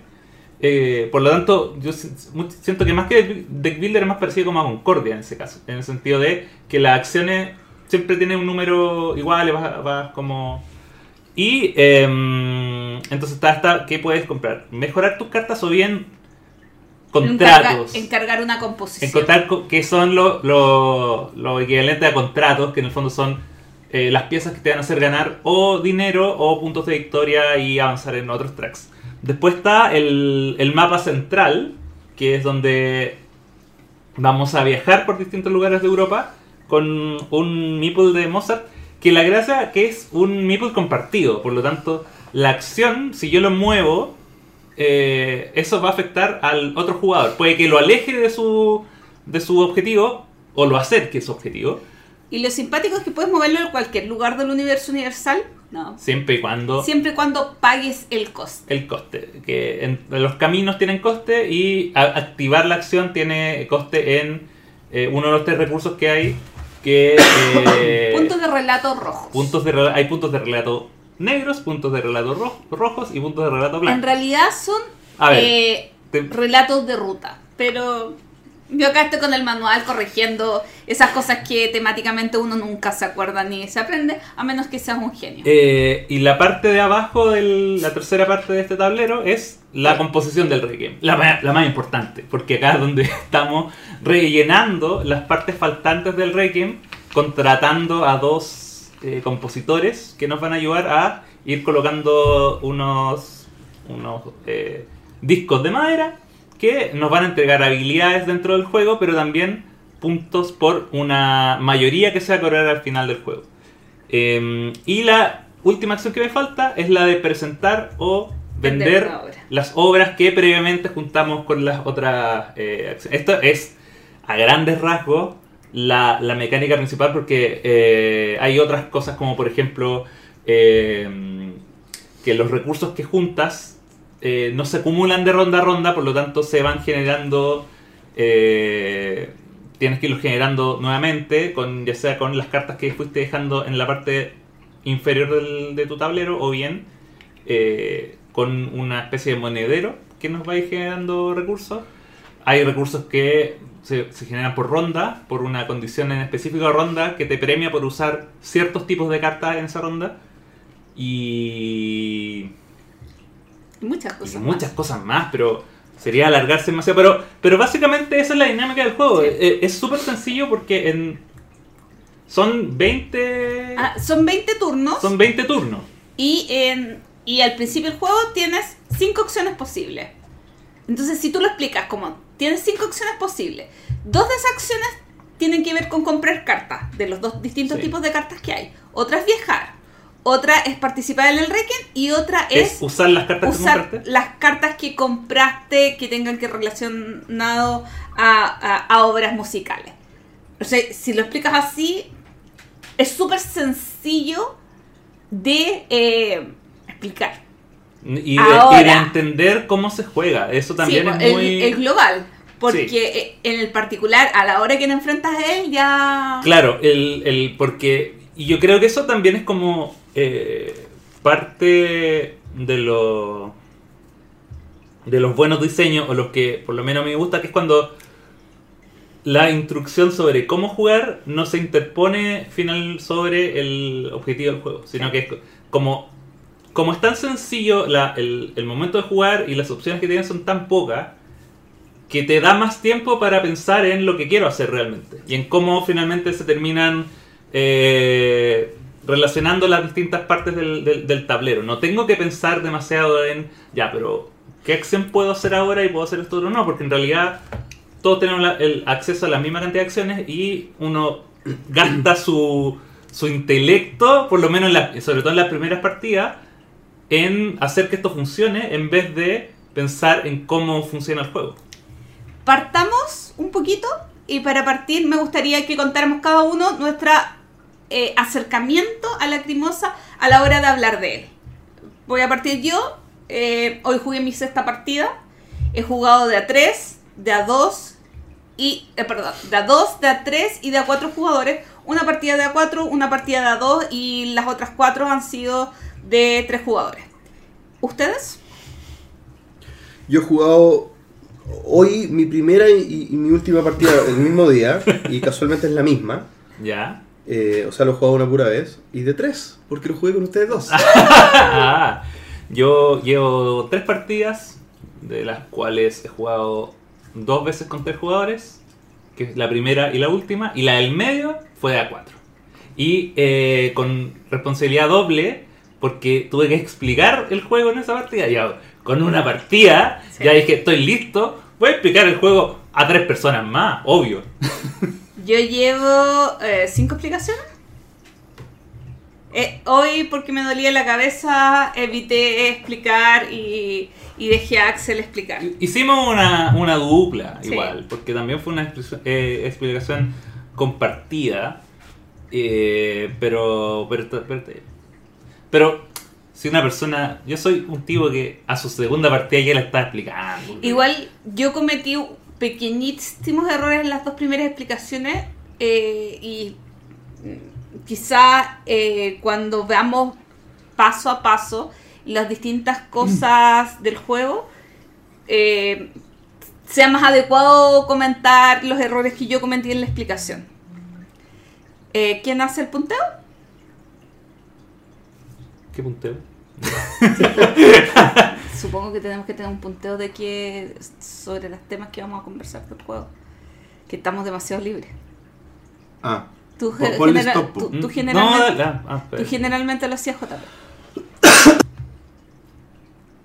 Oye, y con respecto a las mecánicas, ¿qué les parece de este juego? Yo creo que las mecánicas son súper sencillas. Nada tremendamente innovador, pero que funciona calzadito perfecto.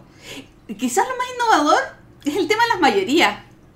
Me llamó mucho la atención eh, porque hay, hay, hay dos compositores. Eh, en, en el juego vienen cuatro compositores, pero en la partida juegan dos compositores. Y que tú contratas a uno para trabajar en algún instrumento del Requiem. Y ahí tú colocas tus fichitas. Pero la lógica diría que a mayor fichitas mías, yo me gano la mayoría. Y no, esa mayor, la mayoría tiene que ver con el compositor.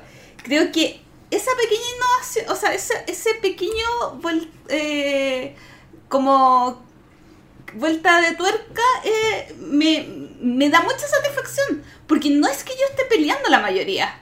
No, los compositores pelean la mayoría. Yo, a mí denme puntos de victoria. De ¿no? hecho, claro, uno se aprovecha de eso, sobre todo en la última ronda. Es como. Al, en la primera mitad del juego, uno va a la parte del Requiem a buscar cosas que le sirven.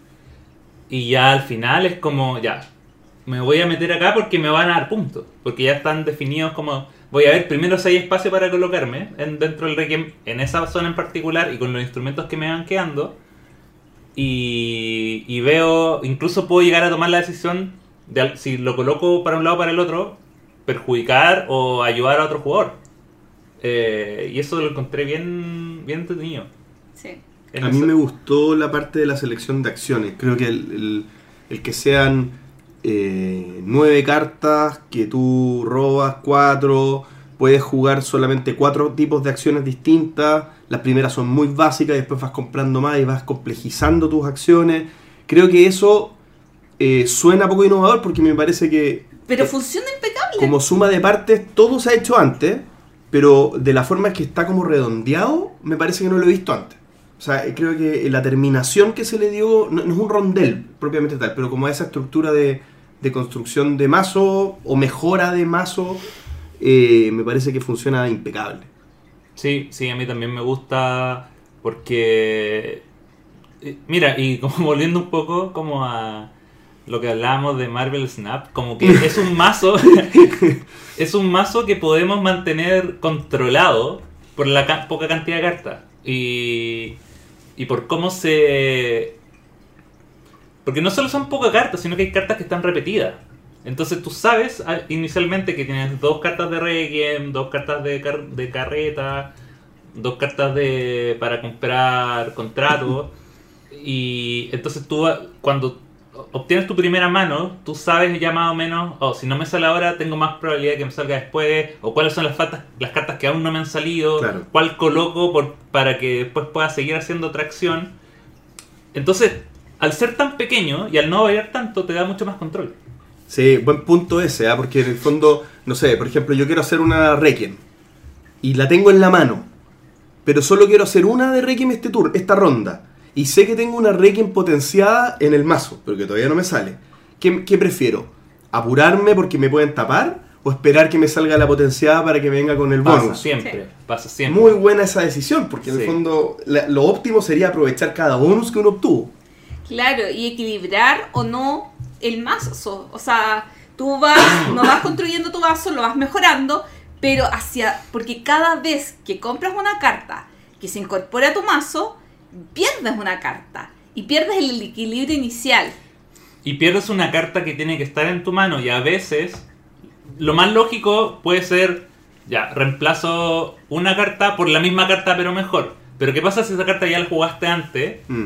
Vas a estar obligado a descartarte de otra carta y entonces vas a tener tres en vez de tener dos de la misma acción ahora vas a tener tres y una eso es Claro, eso, eso, es complejo Eso a mí me habla de que la mecánica está bien pulida, porque ninguna parte de esa estructura de selección de cartas siento que sobra. Como, no- por ejemplo, descartarse de una carta no es forzado. Eh, tiene que ver con esto que decía tu Gloria de mantener como una, como una coherencia del todo de estas nueve cartas. Como que el- las nueve cartas tienen que estar balanceadas. O al menos acorde a tu estrategia. No tan desbalanceadas para que no sea como, como que no sea imposible seguir jugando. ¿sí? ¿no? Y se ha visto, por ejemplo, el tema del viaje muchísimos juegos, pero funciona bien, o sea, y te- de repente te da recursos que no tenías, monedas que no tenías, una acción para hacer una acción adicional. Entonces, y, y yo creo que lo más brillante, o quizás no, pero no importa, es el tema de los recursos. Porque hay tres tipos de recursos, lo voy a simplificar, los recursos rojos, los recursos blancos y los recursos negros. Y los recursos rojos te sirven para viajar, los recursos blancos te sirven para el reiki y los recursos negros te sirven Para presentar las obras, Para para, comprar obras y presentar obras. Entonces, cada, cada turno que juegas dos cartas, una arriba y una abajo, la de abajo es la que te va a dar los recursos. Mm. Y que eso, hacer calzar esos recursos para la siguiente ronda, es un minijuego. Sí. eh, mira, yo estaba pensando, de, pensé de repente en el Traian. Es como. Es el mancala de, de esto. O sea, cómo obtienes recursos para las. Para, para poder hacer lo que quieras hacer la siguiente ronda. Claro. Es súper crítico y uno de- por jugarlo pasa por alto. Pero si quisieras optimizar, wow. Oye, y temática. Muy particular, ¿no? Pero ¿qué, qué les parece? A ti, Gloria, primero, que no, que no suelen importante tanto las temáticas. ¿Qué te pasó con este juego? funciona. O sea, como que da para explicarlo cortamente, pero funciona súper bien. Una mecánica, una temática muy rara. O sea, no, no es algo que, que uno esté acostumbrado. Un juego que tenga que ver con la música, pero calza bien. No, no se siente forzado y tú dices, hoy cambiemos la, la temática. Pero es que queda bien. O sea, como, ¿qué temática le pondrías? A mí me parece que tiene es complejo de recordar la temática porque es súper poco intuitivo lo que uno está haciendo, digamos. O sea, ser me- mecenas de unos compositores que en el fondo te encargaron a ti que hagáis que otro componga la cuestión es como raro. Pero, pero, pero sí es verdad que todo en el juego fluye de acuerdo a la, a la temática. O sea, está. Lo que, lo que se dice es. O sea, no, no, no, no está. no es raro, digamos. Ocurre lo que sale en la primera página del manual. Sí, yo, yo, a, a mí me gusta más el tema de la temática eh, por cómo se traspasa la materialidad del juego que otras cosas. Eh, que, el, que el tablero de juego sea como una partitura, como ese tipo de cosas, las mismas ilustraciones. Eh, creo que está muy bien hecho para llevarte como a esa época. eh, como eh, y el tema también del el, mismo track de Requiem, que sea como una partitura y aparezcan los, los distintos. las distintas partes con sus nombres en latín. Todo eso está muy bien pensado desde el punto de vista de la temática, llevado hacia lo gráfico, pero tampoco creo que sea como algo que me ayude a explicar el, el juego, porque igual las cosas que uno hace son, Claro. son abstractas, en el sentido de. Ya, pero ¿por qué, por qué tengo que. la parte del viaje? ¿Qué estoy haciendo? ¿Por qué estoy viajando? Estás recordando los viajes que hiciste con Mozart. Y, e- y eso me da. No, es que lo que dice es Y eso me da objetivos de juego para No, es que lo que no expliqué y, y que es- puede ser que me equivoque, lo que pasa es que la viuda está creando, haciendo la biografía, está escribiendo O sea, también un libro. Entonces tú, tú también quieres ser el más importante en el libro, o sea, que te destaquen. Entonces tú vas contando tus andanzas con Mozart para que aparezcan en Y el eso, libro. y eso eh, parte de esa andanza es tener presencia en tres de las cinco partes del Requiem. Por supuesto. Para que al final tenga siete puntos de No, victoria. puedes viajar, po. Mm. No, Sí, pero, pero a sí. lo voy es que nunca sentí una conexión entre lo que yo estaba haciendo con la temática del juego. Ni Eh, cuando movías a Mozart por el mapa. No. Pero en la parte del Requiem, sí, pues, evidentemente. Los Mm. instrumentos, cuando... Es porque que- puede ser, tú solamente tienes un tambor y de repente no, no, te quedan, no te quedan tambores, lo usaste y tenías una misión que te requería tambores. No sé. Pero, pero lo que, pero, no sé, pero lo que es que temáticamente está bien implementado en el aspecto gráfico, pero no es algo que me ayude, por ejemplo, a, explicar mejor el juego. Ok. Claro, porque es poco intuitivo el tema. ¿sí? Aunque, aunque, aunque, hubi- aunque hubiera tenido sentido el viaje, igual es, es- es raro el tema, Sí. o sea, es poco común. Oye, y, y- y ya yéndonos más a temas de... Mencionaste tú la, la materialidad del juego. ¿Qué les parece? Yo creo que está súper bien. O sea, salvo la, no sé, po, eh, los silencios que me hubieran gustado que hubieran sido más, no de cartoncito. Eh, claro, habría que decir, ¿está bien, está muy bien o está sobreproducido? A ver, a mí... Voy a partir por los silencios. Yo creo que los silencios es mejor que sean cartones. ¿Sí? Sí, porque si hubieran sido de la misma altura de las fichas de madera, confundirían. Eh, puede O ser. sea, para ver, como hay que ver mayoría, sí. es mucho más fácil ver las fichas que son de la misma altura. O sea, uno cuenta primero eso. O sea, a mí ¿Cuáles me- son los silencios? En el setup, en la parte de eh, Requiem, que tú no hiciste, que hice yo, Ah, los hay, silencios. hay una carta do- donde tú marcas silencio para que todas las partidas salgan distintas. se, se bloquean algunos espacios del ya, Requiem. lo- ya, los bloqueos. ya. Los bloqueos. los bloqueos. Mira, a mí me pareció. De partida, lo- me- ¿qué, me- qué es lo que más me gustó?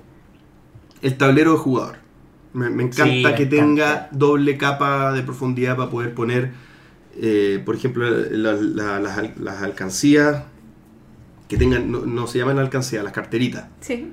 se- que caben ahí justo, eh, los cuadraditos de los recursos caben justo, y las cartas que se ponen por arriba y por abajo en un hoyo, que tiene la complicación quizá lo que hablábamos de que hay que, no sé si habrá o no, una tipo de funda de cartas que le haga el tamaño para poder igual meter las cartas dentro del tablero de jugador. Pero si uno no quiere fundar las cartas, es maravilloso eso de que las cartas entren en el tablero, me encanta. Sí.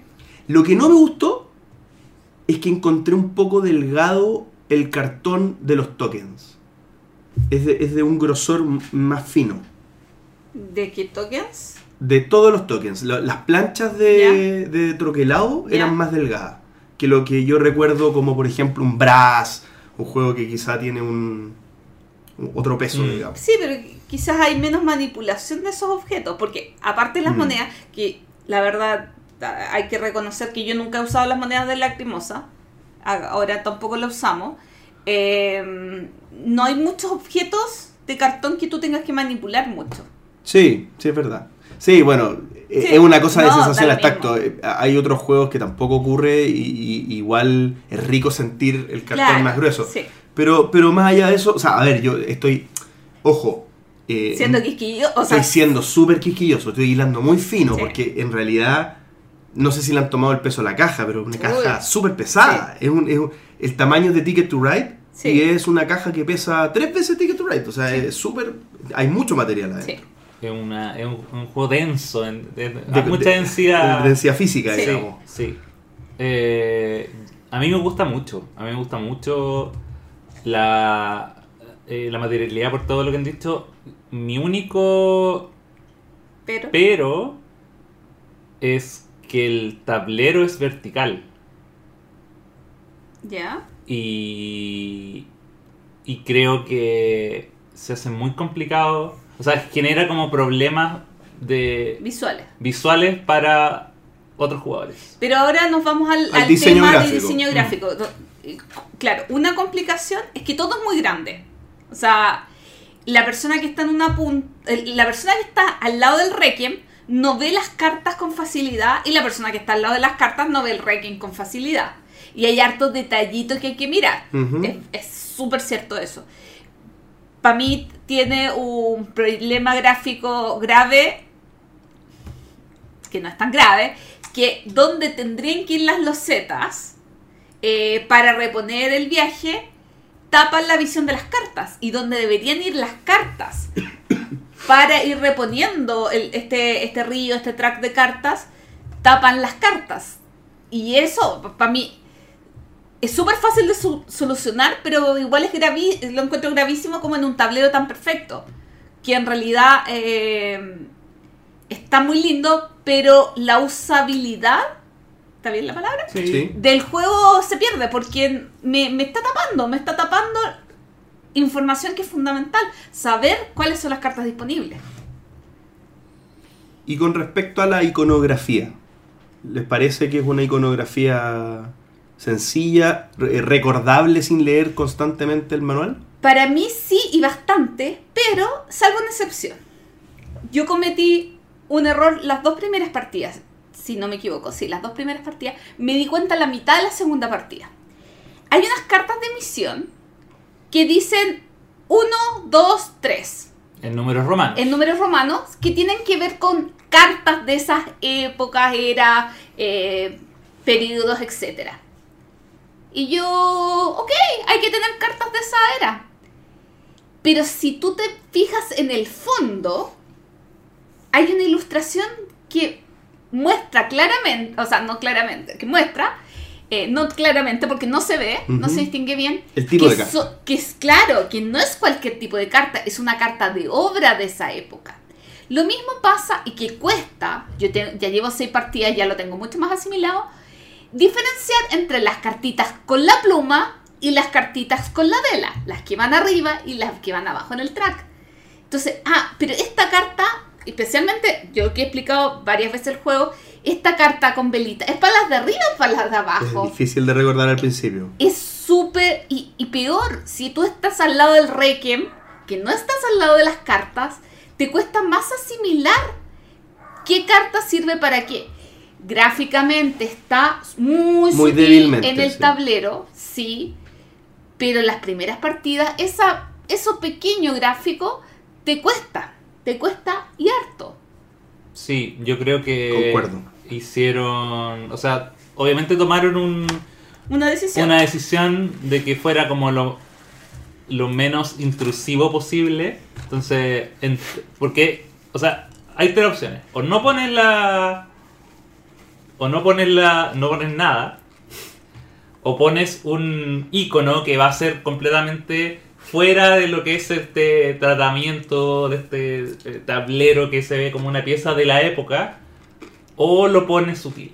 Entonces dijeron, ya, vamos a ponerlo sutil, pero eh, sobre todo porque lo, que conversábamos antes, o sea, el tablero como es vertical y la persona que está en la parte del Requiem no va a ver, no va a tener acceso a verlo eh, también las cartas del, del- de la oferta de cartas, nunca va a ver ese simbolito si va arriba o abajo. Eh, pero, pero yo creo que pasando eso, a mí me pasaba, pero por un tema de, de que siempre me pasa en realidad, de que en la segunda partida sobre todo confundía mucho la acción de la vela con la de la pluma Mm. para ver qué tipo de carta comprar, pero por un tema de, de, que, de que también, de nuevo, decidieron colocar solo un icono y no una frase. No haberle puesto acción. O sea, aunque por lo general en cualquier otro juego es, la, es el icono y abajo te dice contrato. Abajo te dice. Acá no, porque en el fondo siento que rompe como la ilusión de, de- de que todo lo que está presente acá es como algo de la época. Sí. JP, pero a ti te molestó, o sea, ¿te costó mucho eh, distinguir entre ambas cosas? Porque yo creo que igual es algo que da en las primeras partidas harto análisis parálisis. Como eh, realmente entender las opciones y especialmente relacionadas con el tema de comprar cartas. O sea, yo no, no, no me costó tanto, pe- pero, pero hice esfuerzo en memorizar cuáles eran cuáles. O sea, que, la- que las velas son arriba y las otras son abajo. Eso me, me pasó que, que tuve que aplicar como una mnemotecnia. O sea, tu- tuve Sí. que hacer un ejercicio para acordarme. Me habría encantado, por ejemplo, ¿sabéis cómo me lo imaginaba? Que de fondo en el, en el icono tuviera una flecha para arriba. Las de, fe- las de cartas de upgrade y una flecha para abajo de las de cartas de... Es que si te fijas. Porque las cartas están alineadas arriba y abajo, entonces Sí. me habría, Pero si me habría servido. si te fijas, ninguna de la iconografía tiene las cosas, no tienen eh, ni slash, ni flechas que se giran, ni una manito que roba. Ese es, mi, ese es mi comentario de la iconografía que yo encuentro que no, no es óptimo. Es justamente eso. Por ejemplo, el de por cada, car- por cada carta religiosa gana 3 puntos. Sale, Con al-. Está súper poco convencionalmente explicado. sale el numeral y un, Así una no se explica y un numeral. Sí. Se Nunca sido explica, así. se explica 3 puntos slash religioso.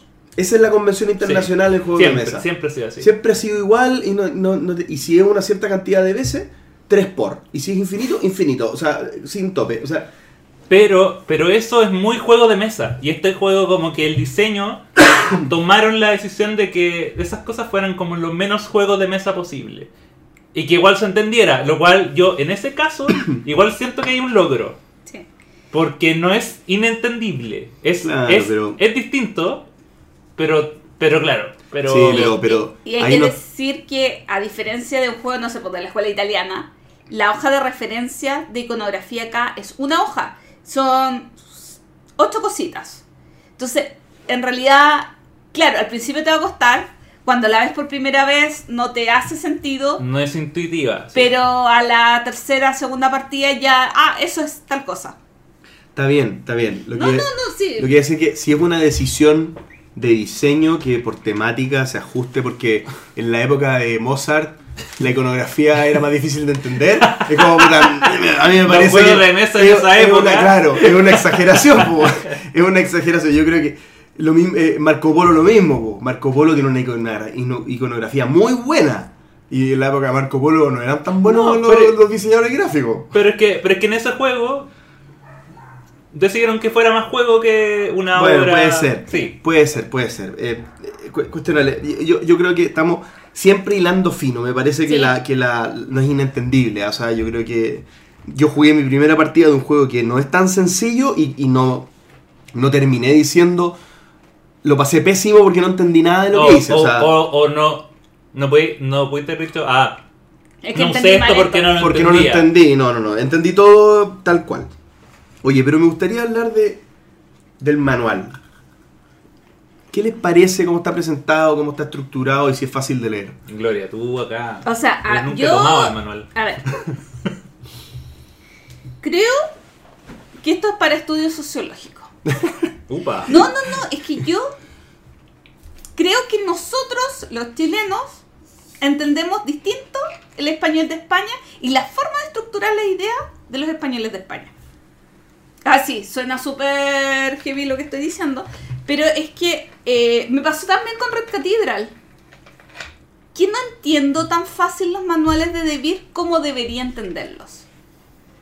Y a mí me pasó que comencé a leer este manual, llegué, no sé, a la página 5, no entendí nada, y me puse a ver un video de Debir TV, lo recomiendo, dura una hora, pero lo recomiendo completamente porque explica sumamente detallado todo y te queda clarísimo todo, y después agarras el manual y repasas.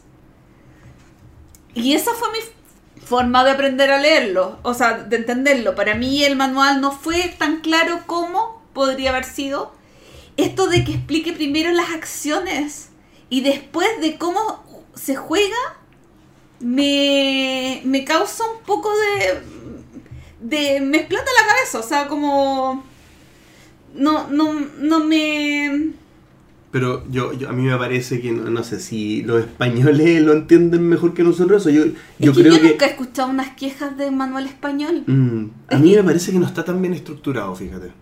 A mí me parece que es denso al principio justamente por lo mismo, porque el- un manual, el- un- para mí el manual óptimo es el manual que tú no necesitas tanta información futura para ir entendiendo lo que vais leyendo. O sea que en el fondo progresivamente todo te va haciendo sentido. Como, Mm. como que el edificio lo construye primero el piso 1, el piso 2, el piso 3. No, hago el piso 3 esperando poner los dos pisos debajo. Entonces, a mí me pareció que eso hacía que era es complejo de seguir el manual. O requiere más de una lectura, porque uno siempre está pidiéndole prestado al futuro cosas que tenéis que aprender. Entonces, pues, te lo leíste, hay que leerlo de nuevo, porque, ah, ahora ya. En las tres primeras páginas necesitaba saber cosas que ahora sé, Claro. entonces tengo que volverme a leer. po. No, a mí me pasó que por el video yo logré leerlo en manual, pero sin el video no podría verlo. O sea, no, no, no. ¿Tú te lo leíste, Axel? Nunca he tomado el manual de la crema. Toma. No sé ni No, cómo se siente. lo tomé, lo tomé la vez que lo. Imagínate explicando el juego sin haberse leído el manual. Lo, lo, lo, lo tomé esa vez como para revisar un par de cosas, pero no, no, no lo he leído. No lo entendí. Si no lo tengo. Así que. JP te lo puede regalar en italiano. Más que cosa. O en inglés, pues te lo voy a pasar en inglés. Oh, oh my lord. Sí, pero me, me pasa eso, que... mm, O de repente buscar detallitos en el manual. Hay manuales en que tú sabes súper claramente dónde está el detalle. Mm. Pero acá buscarlo, a mí me cuesta más. Eh, es que como te digo, yo nunca he escuchado una crítica española del manual de Red Cathedral o Lacrimosa. Entonces me cuestiono si de repente es como nosotros entendemos los manuales. Mm. Oye, y con respecto a la facilidad de aprendizaje del juego, o de enseñarlo, más allá del manual, ¿cierto? Porque uno lo puede Sí. estudiar de otra forma. Yo creo que tú podrías ser el más Indicado, indicado para hablar de para hablar de eso en este momento. Bueno, por hoy, pero todos lo tuvimos que aprender porque alguna vez, digamos. Eh, no, mira, se- a mí me parece que no es una explicación densa, o sea, tú- No. lo- lo- lo- me No. parece que fluyó bien, todo se va entendiendo, eh, las acciones no son complejas, por lo tanto uno no se le- no son esas explicaciones que se te olvida lo primero que te dijeron, como que es todo, está todo acá, está todo en las mismas partes. Eh, lo- me encantó que me explicaras, por ejemplo, Axel, eh, o tú, Gloria, eh, la- la- los cubitos negros se ocupan aquí, los cubitos blancos se ocupan acá abajo, y los cubitos rojos aquí en el mapa. O sea, Porque a mí nadie me lo explicó así. O sea, yo, tu, yo la segunda partida tuve que entender. ¡Ah! ¡Ah! Entonces los cubitos blancos. Entonces prefiero ahora expresarlo porque a mí me costó dos partidas entenderlo. Claro, y quizás son tips que podrían estar en el manual, no sé si lo está, no, no, no recuerdo, pero, pero creo que el juego, por características del juego, más allá de que alguien lo pueda explicar bien o mal, eh, es, es captable así. O sea, Sí. es súper fácil de captar. Sí, o sea, a jugadores eh, expertos, en realidad le puedes hacer una explicación mucho más corta y después dudas. O sea, como, hay cinco acciones, O calzas. hay cinco acciones, estas dos acciones sirven para comprar cartas. Esto sirve para viajar, esto el Requiem. Después explica el... Pero no, no es difícil de, de explicar a la ligera. Claro, si quieres hacer una explicación un poquito más profunda, como para que después no te digan, oye, Gloria, no me explicaste bien el juego. Claro, te demoras un poco, pero no vas a llegar ni loco a la media hora de explicación. Entonces, puedes hacer una explicación de 15 minutos y, wow, que es agradable un juego. Aparte, yo creo que este juego no se te olvida tan fácil. Mm, es verdad. Porque son cinco acciones. Te vas a olvidar quizás un poquito el setup y ni siquiera. Porque tampoco el setup es... eh, eh, Se me olvidan todos los setups. ¿Qué, se me, qué se me olvida? ¿Qui- el- ¿Quién parte con moneda? ¿Quién parte con punto de victoria? Pero el setup es facilísimo. Son cinco acciones. El juego es de los que aprendas a jugar y no se te va a olvidar eh, cómo se juega. A lo más se te va a olvidar explicar eh, las acciones gratuitas o, o uno que otro detallito. Pero el juego como que lo juegas y se te quedó en la memoria. ¿Escala bien este juego? ¿O cuál es el mejor número? Yo lo he jugado, ya conté de 4, 3 y 2. Creería que sus mejores números. Uy, no he visto BGG, puede ser que ya esté. A ver, Eh, sin ver BGG. 3 ¿Cuál es? y 2. A mí me gustó. Ah, bueno, también se puede jugar en solitario. Vienen unas cartas de un automa. Eh, yo de 2 lo disfruté mucho. No sentí que, que hubo mayor problema o como eh, conflicto en las mayorías ni nada por el estilo. Eh, de a 3 me gusta también. De a 4 quizás lo evitaría porque eh, el jugador anterior siempre puede eh, hacer justo la jugada que tú tenías. Y eso generar un poquito de análisis parálisis en, en la toma de decisión de tu siguiente jugada. Tengamos en cuenta que solamente tienes cuatro acciones posibles de cartas en mano, que tienes que elegir una. Entonces tampoco es que puedas estar una hora haciendo análisis parálisis. Pero yo creo que 3 y 2 lo mejor, aunque de 4 no habría ningún problema. ¿Qué dice BGG? Lo mismo que dices tú. Oh, Eh, bueno, si bien es recomendado de 2 y 4, o sea, no, no tiene. No es no recomendado de a 4, sí el número de jugadores que está más.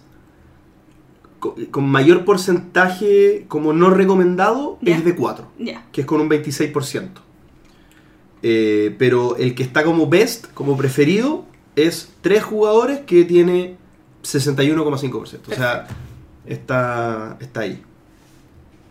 Y jugar de a uno eh, lo recomiendan en un- con un 50%, o sea, con un Y que 53%. Igual tomemos en cuenta que lo que dice BGG no es muy... eh, no, no quiero utilizar la palabra real, pero el juego fue lanzado a principios de octubre. Entonces Sí, son- tampoco tiene tantas Hay referencias. 34 votantes en esta, en esta encuesta. Pero siempre Sí, no, pero... Yo, yo a, la- a lo que. Yo sí, si hay algo que le creo a BGG, es al número de jugadores. Siempre se acerca a lo que yo termino pensando. O en un 95% de las veces. O sea, me, me parece que es súper. Oye, y a propósito de eso mismo, eh, me acabo de meter a BGG. Peso 3.1. Quizá un poquito más. ¿eh? Yo le habría puesto entre 3. pun- Entre 3 y 3.5, pero más tirado al 3.5, quizá. Oye, y, y aunque suene feo las comparativas, eh, vuelvo, voy a Bitoku, juego que Debbie lanzó el año pasado. Tiene un 3.71. Yo... Spoiler, Lacrimosa me gustó muchísimo más que Bitoku. Y no encuentro que sea más liviano. Es que quizá en regla es más liviano. Ese es el tema. Eh, yo creo que el, en juego, en decisiones, es igual o más complejo, pero Bitoku tiene demasiada información a diferencia de Lacrimosa. Y yo creo que ese es el clavo de lo que me gusta. No, no hay tantas cosas, Es no hay tanta elegante. información, es sumamente elegante. eh, eso. Sí, eso, es un, es un buen punto. A ver, dale, Axel. No, yo, yo no he jugado Bitoku, así que no puedo. eh, pero, pero me pasa. Me pasa con. pudo- pudiendo haberlo jugado en juego en el parque, pero. Me pasa que veo el tablero de Bitoku y no me dan ganas de jugarlo. Eh, hay demasiado en. Y, y por mucho que. hayamos como comentado sobre lo que no nos parecía de este tablero, eh, este es un juego que invita a jugarlo en lo visual y también en sus mecánicas. Eh, yo creo que el peso 3,10 está bien. O sea, igual yo también siento que el concepto de peso igual depende de cada uno. Mm, es. O sea, yo creo que está bien. O sea, para mí 3,5 es como un juego que es ya más complejo. Es un trial. Ya más, claro, pero este yo no lo encuentro para nada difícil de jugar. No, es que no es difícil de jugar, pero las decisiones para hacerlo bien, eh, ahí, eh, ahí va el, Claro. es la elegancia. ¿El ajedrez qué peso tiene? A ver. Para ti, más que para la BGG. El ajedrez es tremendamente Yo sencillo en regla. No es sencillo en regla. Es sencillísimo. No, po. o ¿Cómo? sea, sí. Es súper sencillo. Le- las habilidades de los piezas. pero Sí. son- tú podrías tenerlas escritas, o sea, no, no, no, son súper... Es sencillo. Ahora, anda a jugar bien, po. Yo creo que eh, le pasa lo mismo. Mm. No le pasa lo mismo. No, no es un Sí. ajedrez de los juegos de mesa, pero sí tiene lo que dice Gloria. Son cuatro opciones. No necesitáis más. Mm, Pero jugar bien no era fácil, po. Porque mm, claro. yo creo que se notó porque yo salí último. Y yo creo que se hizo sentir la experiencia. De hecho, ese era, es uno de los puntos que, que, que tenía, que, que lo quería asociar a la rejugabilidad. Y en el fondo yo lo asocio a la rejugabilidad acá, que ahí hay camino por recorrer.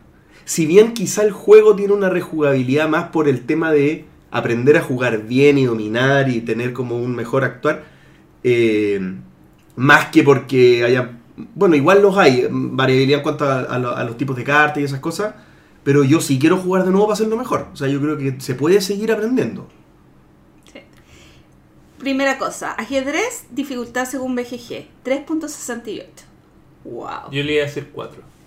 Mm. Y eh, rejugabilidad, si nos vamos a ese tema ahora, eh, abajo en el ranking siempre van dos compositores. Eh, y vienen cuatro en el juego. En la última opción, en el, en el 5 de, de esta, de esta parte de- del Requiem, te pide bajar uno en tu cartera y pagas cositas y te da una acción adicional. Por ejemplo, yo, yo hago la acción de, de viajar, me da un, un viaje extra. Cada una de esas, eh, cada compositor tiene una acción adicional adi- distinta. En el track, eh, en el 4, que te dice que te da, no no estoy segura si lo voy a decir bien, un, más, eh, un punto de victoria si escenificas eh, música de cámara. Están todos los tipos de música, creo que menos la religiosa, eh, ahí eh, con bonus. Y así son todos similares, pero con otras cositas. Eh, eso solamente lo hubiera logrado saber con las partidas.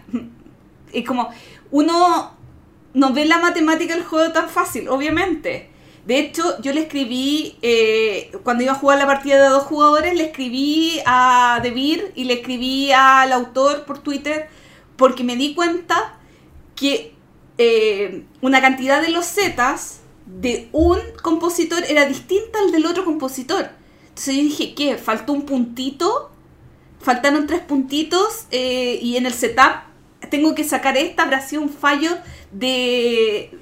Vino una de más, digamos. ¿Vino una de más? O, O, una sea, de menos. o sea, Una como- de menos en el o- otro. No, no, está, eh, eh, ¿hubo un fallo de imprenta o no? Porque uno no entiende la matemática del juego. No, y el autor me dijo, no, es así. Ah, ok, gracias. Porque, Y para que lo haya hecho así, quiere decir que tiene, está calculado para esa cantidad. o sea, claro, entonces... Una cosa es jugarlo, jugarlo bien y después entender la matemática detrás. Y al entender la matemática detrás tienes mucho juego todavía.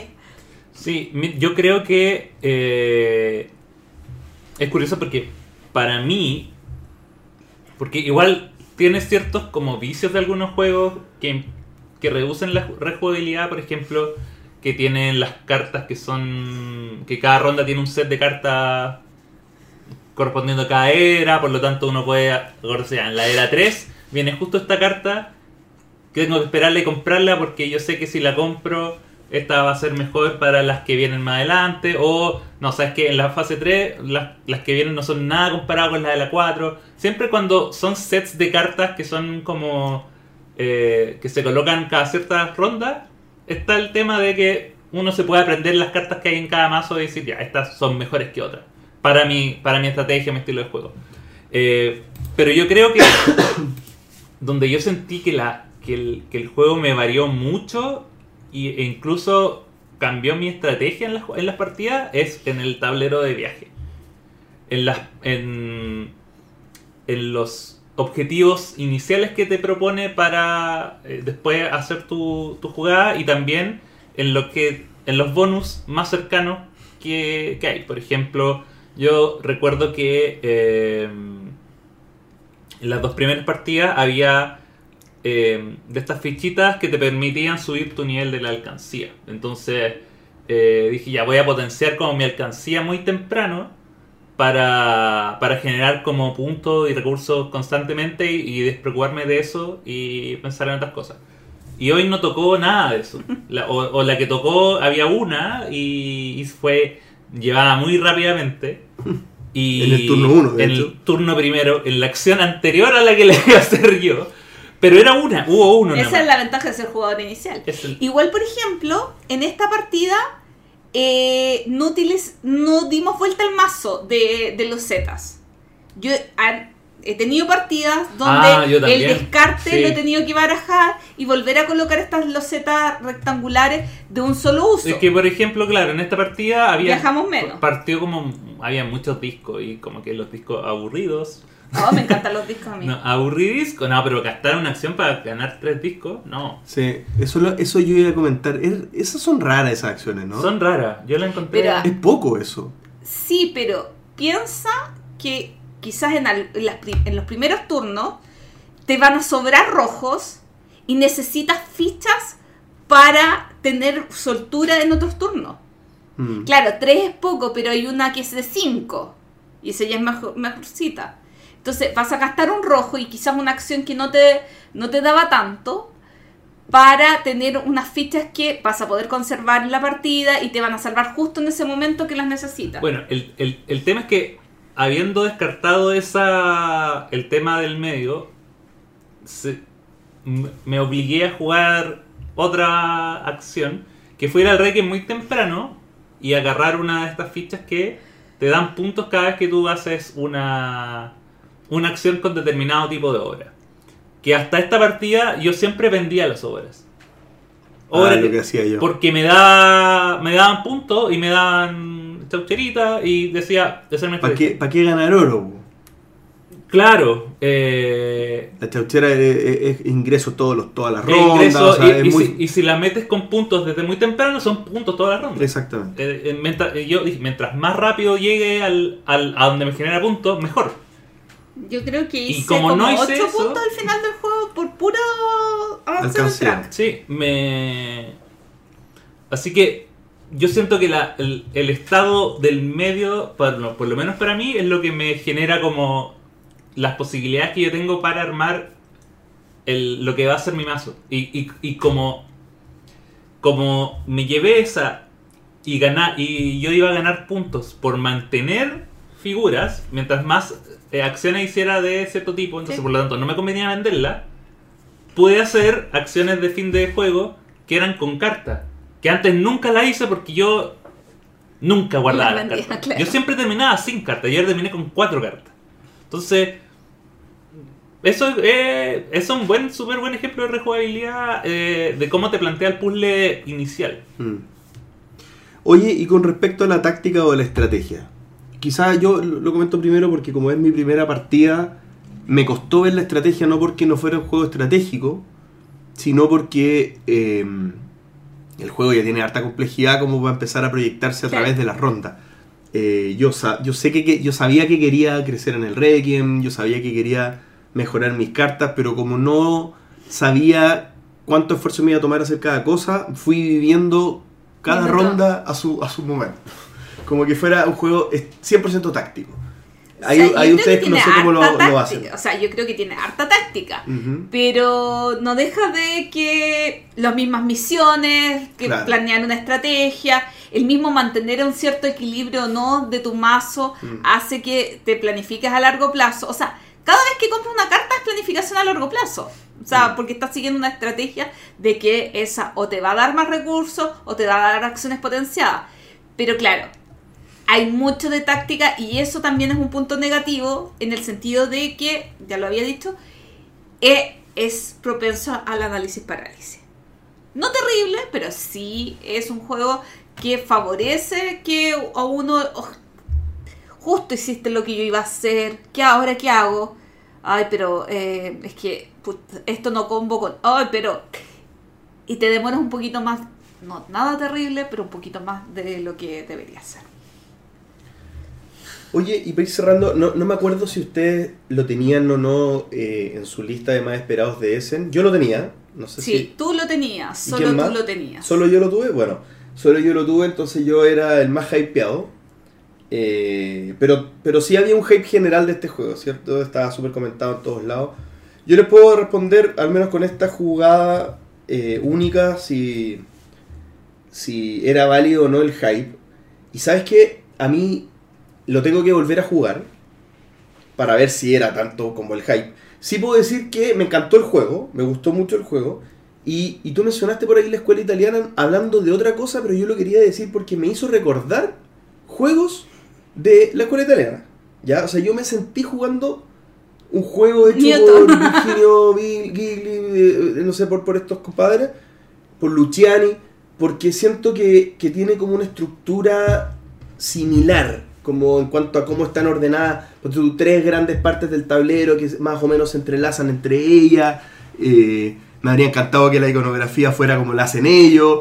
todo el rato me lo imaginaba, pero, pero en el fondo me, me parece que es el tipo de euro compactito eh, que me gusta.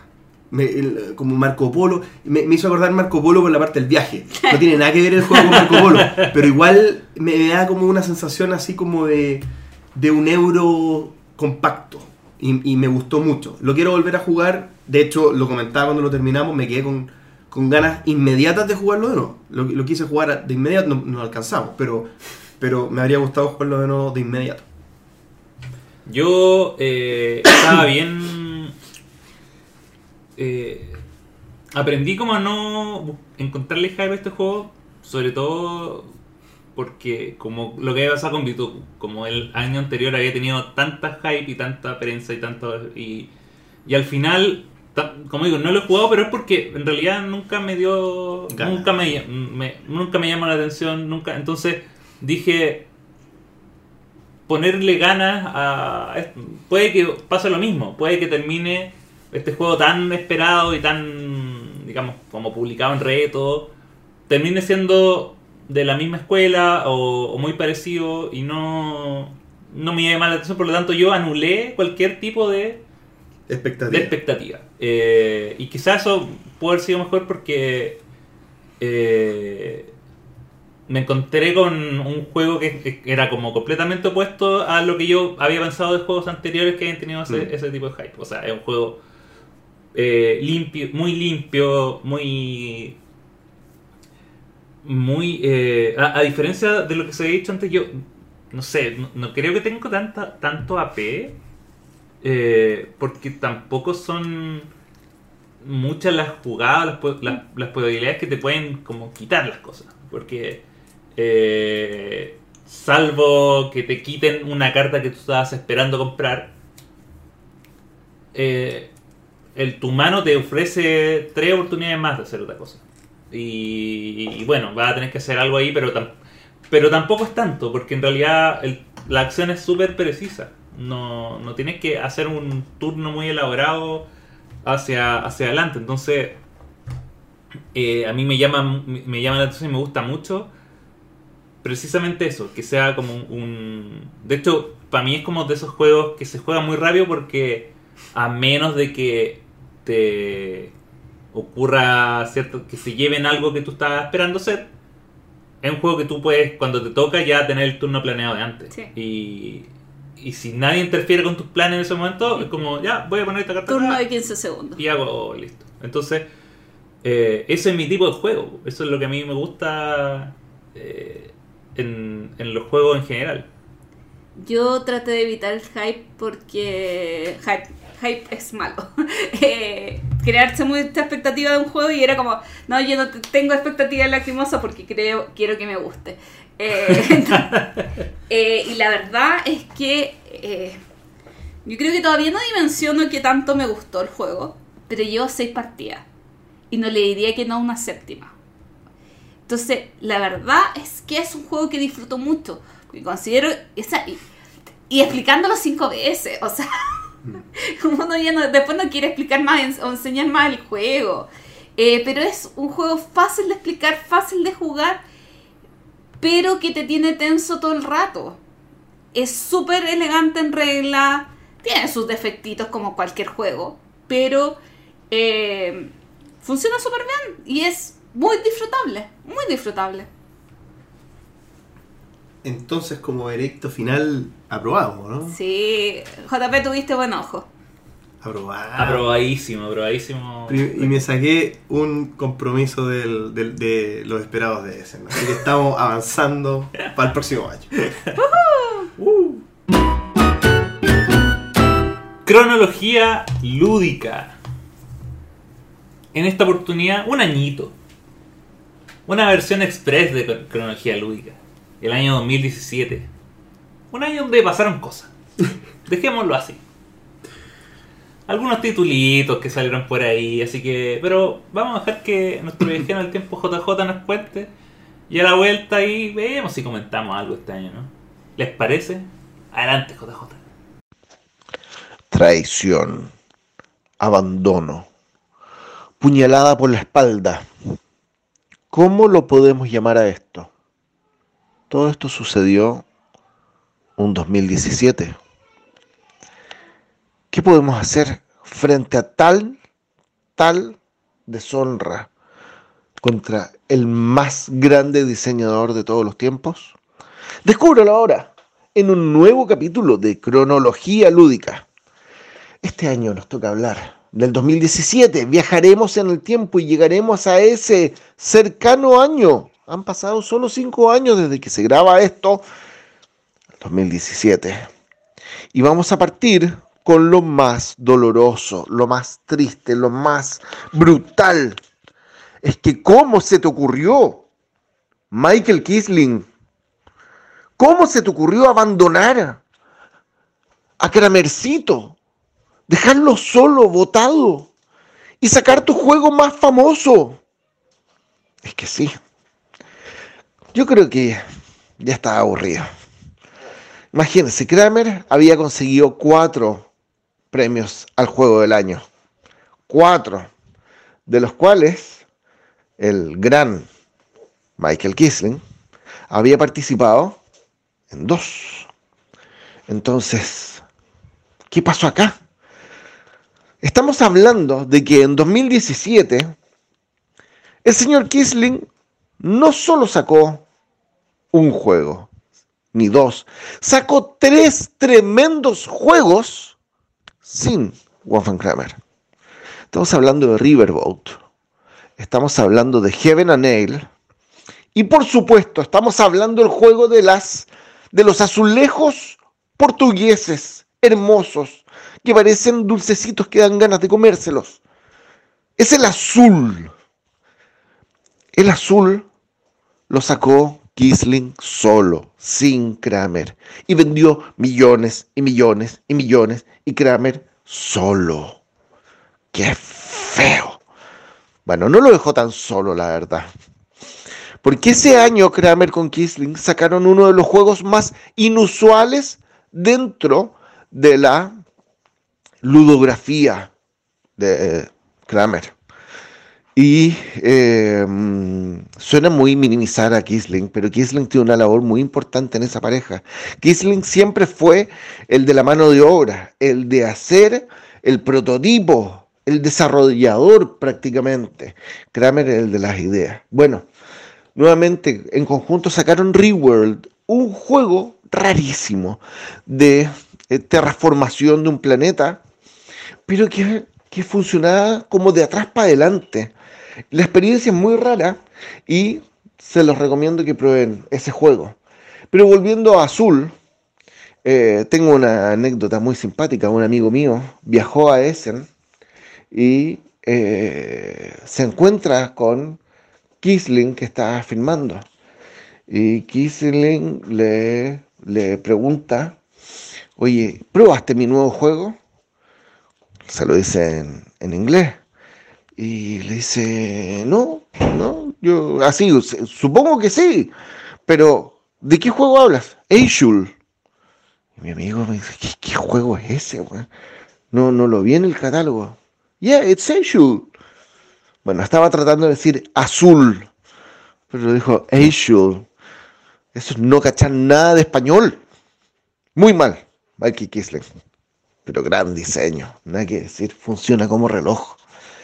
Eh, bueno, mucha, mucha introducción para una tradición tan grande, pero estamos hablando que el 2017 fue un año curioso, porque bueno, tiene al juego que muchos están esperando en esta lista, que es Gloomhaven. Eh, Gloomhaven, creo, no sé si sigue primero en el Game Geek, asumo que sí. Eh, es un juego que es un videojuego al final, no me vengan con otra cosa eh, golpeas a un monstruo, eh, lo matas, le robas su botín, sigues adelante, mejoras tu personaje. eh, los personajes tienen distintas formas de entrar a habitaciones, de, golpear a los otros desde lejos, desde cerca, con distintos poderes. Complejísimo, es un juego muy complejo, lleno de escenarios eh, escenarios que finalmente se terminan acabando. Es un videojuego en, en, en tablero. Y por mucho que me digan que es el mejor juego de la historia, es una experiencia fascinante, yo para eso prefiero jugar un videojuego, sinceramente. Así que, chao, Gloomhaven, no te quiero en mi lista del 2017. Pero hay que reconocerle que es innovador. El que no fue innovador y tampoco me gustó es el Gaia Project. Es que bueno, no me gustó el Terra Mística. A quien reimplementa, no me gusta el Gaia Project. Chao, pescado. Entonces, ¿con qué nos quedamos? ¿Qué nos gusta del 2017? Bueno, acá hay algo curioso, porque acá también me van a decir, y acá esto es una vuelta chaqueta mía, porque también podría haber parecido un videojuego. Estoy hablando de un solitario. Bueno, se puede jugar de uno a cuatro jugadores, olvídenlo. Es para jugar en solitario. Y se trata del Seventh Continent, que, bueno, es, es tan difícil de explicar sin que lo vean, pero piénsenlo así, piénsenlo así. Están abandonados en una isla que van a ir descubriendo y eh, se tienen que ir fijando en cada detalle porque la isla está formada por cartas y cuando ustedes van avanzando a través de estas cartas hay pequeños detalles que te van a dar pistas para dónde tienes que ir y poder completar una historia. Eh, pero, pero los detalles son muy importantes porque eh, si, si te fijas en un detalle y lo ejecutas, puede aparecer, no sé, un peligro, una serpiente que te puede morder y tú vas a tener que cubrirte o no sé, o, tomar un remedio. Bueno, es impresionante cómo se siente como vas perdiendo la cordura a veces o, o cómo o la impresión de que te aparezca algo que no estabas esperando. Bueno, eso es el séptimo continente. Yo la verdad es que sí, es una vuelta chaqueta. No, Gloomhaven me gusta o me gustaría en videojuego, digamos, pero Seventh Continent, que debería ser así, funciona muy, muy bien en versión tablero. Eh, tenía que mencionarlo así. Hay muchos juegos este año que la verdad marcaron a mucha gente. Eh, está en Lisboa, por ejemplo. Yo no lo he jugado. Ustedes saben que ese tipo de juegos a mí no me entran. Eh, jugué el mercado de Lisboa que no me gustó. Y bueno, ahí quedó, digamos. Eh, fue el año de Muse, por ejemplo, que lo sacó mm, eh, Fractal, creo que fue. y que, bueno, vuelve a regurgitar la idea del Dixit. Eh, el otro de ese estilo es el Contrast. Ambos juegos no son el Dixit, buscan algo parecido y lo cumplen de manera más bagatini. Así que puede ser una buena alternativa para alguien. Eh, fue un año de fillers entretenidos. Por ejemplo, fue el año de Go Nuts for Donuts, que lo pueden jugar en la BGA y que creo que el próximo año viene de la mano de Top Toys desde Argentina, donde tú vas a tener una fila de donas y simplemente vas a sacar una cada ronda, pero cada dona tiene un poder especial o te da puntos o te permite pasarle otras donas que pueden ser negativas a otros jugadores o puedes coleccionar muchas donas de un tipo y ganar muchos puntos. Es un juego muy simple, pero bueno, cumple su objetivo que es entretenido y eso es lo que nos gusta. Un juego que parece que no fue muy entretenido fue la secuela de eh, Los Pilares de la Tierra, eh, una columna de fuego de Michael Rieneck. La verdad, yo he escuchado comentarios de terceros, me encantan los dados que trae, pero no lo he jugado, así que no lo comentaré. Em, otra, bueno, hablamos de reimplementaciones antes. Bueno, hay varias reimplementaciones este año, pero una de ellas es Bali, que reimplementa el Rapa Nui. Esto es de Klaus Jürgen Red, el, diseñador de Carcassonne. Y bueno, Bali viene con, eh, con la misma mecánica del Rapa Nui, pero te lo lleva a otro lado y es muy, muy lindo, muy, muy lindo el juego. Yo se lo recomiendo para dos jugadores, eso sí, dice 2 a 4, pero no, de a dos jugadores. Eh, voy a hacer una pausa en estos momentos y me voy a concentrar en cosas curiosas. Porque 2017 fue un año de juegos muy, muy innovadores. Es que salieron juegos tan originales, tan innovadores. Yo sé que eh, fue un fracaso en Chile, pero Hasbro, ¿fue Hasbro? Sí, fue Hasbro. El que trajo un juego que rompió los esquemas musicales. Se llamaba Drop Mix. Era una gran eh, mesita de, donde venía con distintos espacios para poner unas cartas que venían con un chip. Y esas cartas eh, reproducían pistas de música, de canciones reales. Y te eh, sonaba la batería de la canción, la voz en otra carta. Y tú tenías que tratar de cumplir desafíos y objetivos. normalmente nosotros lo jugamos en modo party y funcionaba impresionante, impresionante. Y hasta el día de hoy los juegos eh, lo terminaron rematando un juego que valía, no sé, 100 lucas a 10 lucas. Eh, y yo se lo recomiendo, es un juego entretenido. Y lo digo por lo innovador. Otro juego que fue tremendamente innovador y que salió en 2017 es el Fog of Love. Esto es una locura, un juego para dos jugadores, donde cada uno elige un personaje, hombre o mujer. Eh, un personaje que va a tener una ocupación y va a tener tres características personales que le van a dar personalidad. Entonces puede ser un bombero con piercing, con eh, tatuaje y malhumorado, por ejemplo. Y va ir teniendo vivencias durante el juego que le van a ir cambiando la personalidad y tú vas a tratar de enganchar con el otro personaje que también tiene su personalidad y vas interactuando. La verdad es un juego muy, muy único. Se lo recomiendo. Fog of Love. Eh, que llega, entiendo, el próximo año por Más que Oca. Em, un juego que la verdad habíamos hablado de Bali, que a mi gusto mejora o mantiene lo bueno que tenía Rapa Nui. Eh, acá hay otro juego, pero que no lo logró, y que es el Axio de Rainer Nietzsche.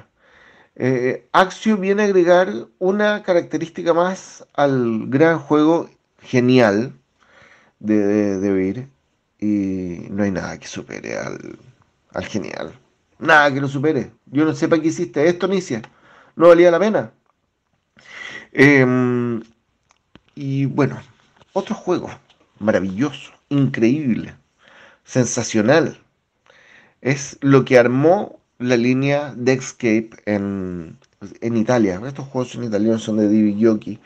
Eh, yo los conozco porque eh, los trae Top Toys a Chile.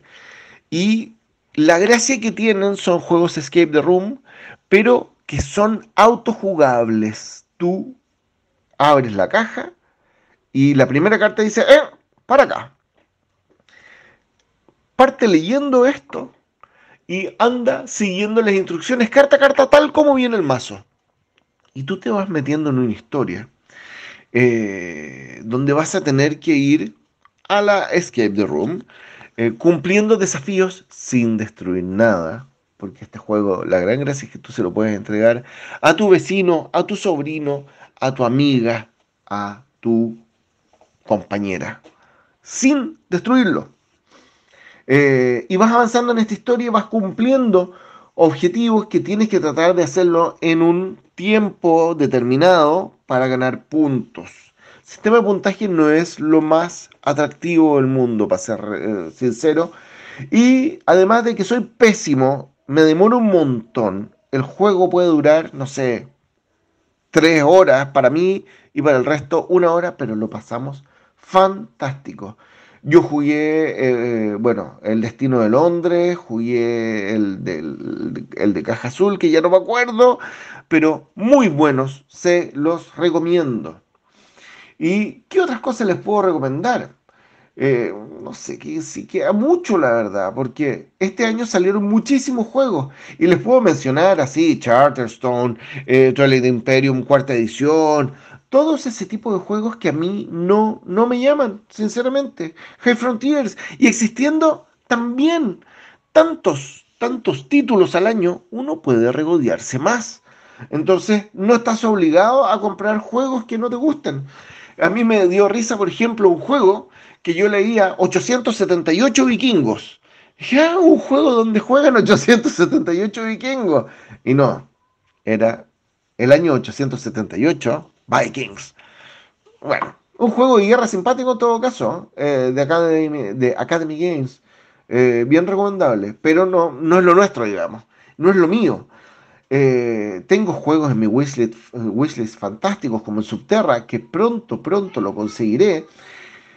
Jugué el Clan Caledonia, por ejemplo, que es del 2017, un juego más bien pesadito, donde tú eh, o haces whisky o haces leche, hacías pan creo, y te ibas distribuyendo por este tablero con tus ovejitas, tratando de ocuparle espacio al resto y joderlos un poquito.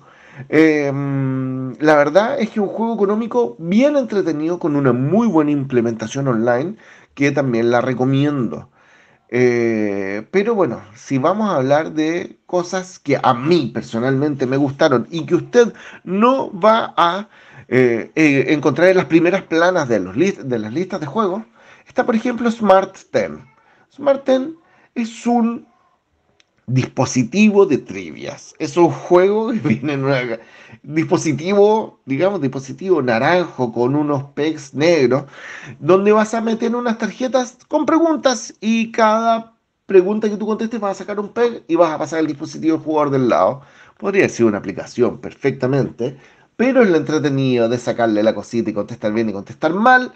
Eh, yo lo encontré un juego de trivia entretenido, además por el tipo de preguntas que hacían. Por ejemplo, ordene en orden eh, de fecha de salida las películas de Star Wars. O cuáles películas son originales de Netflix. O, no sé, eh, en qué orden se jugaron los mundiales y en qué lugar. O quiénes fueron los ganadores. No sé. Tiene muchas cosas muy entretenidas. Smarten es un juego que recomiendo y que no vas a haber recomendado en ningún lado probablemente. Por, por el año 2017. Y otro juego que no vas a ver mencionado nunca y yo me quiero detener en este autor. Es, una locura. Hay un autor que supuestamente, y creo que hemos hablado alguna vez de esto, que supuestamente se llama Heinz Meister. Y Heinz Meister ha sacado cientos de juegos. Cientos, cientos, cientos. Bueno, no sé si cientos, sesenta y tantos.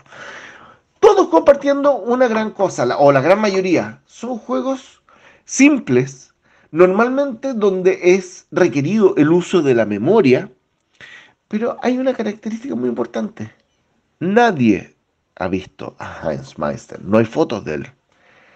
Hay un dibujo de él, pero donde aparece de espalda. Solamente su pelo, su nuca.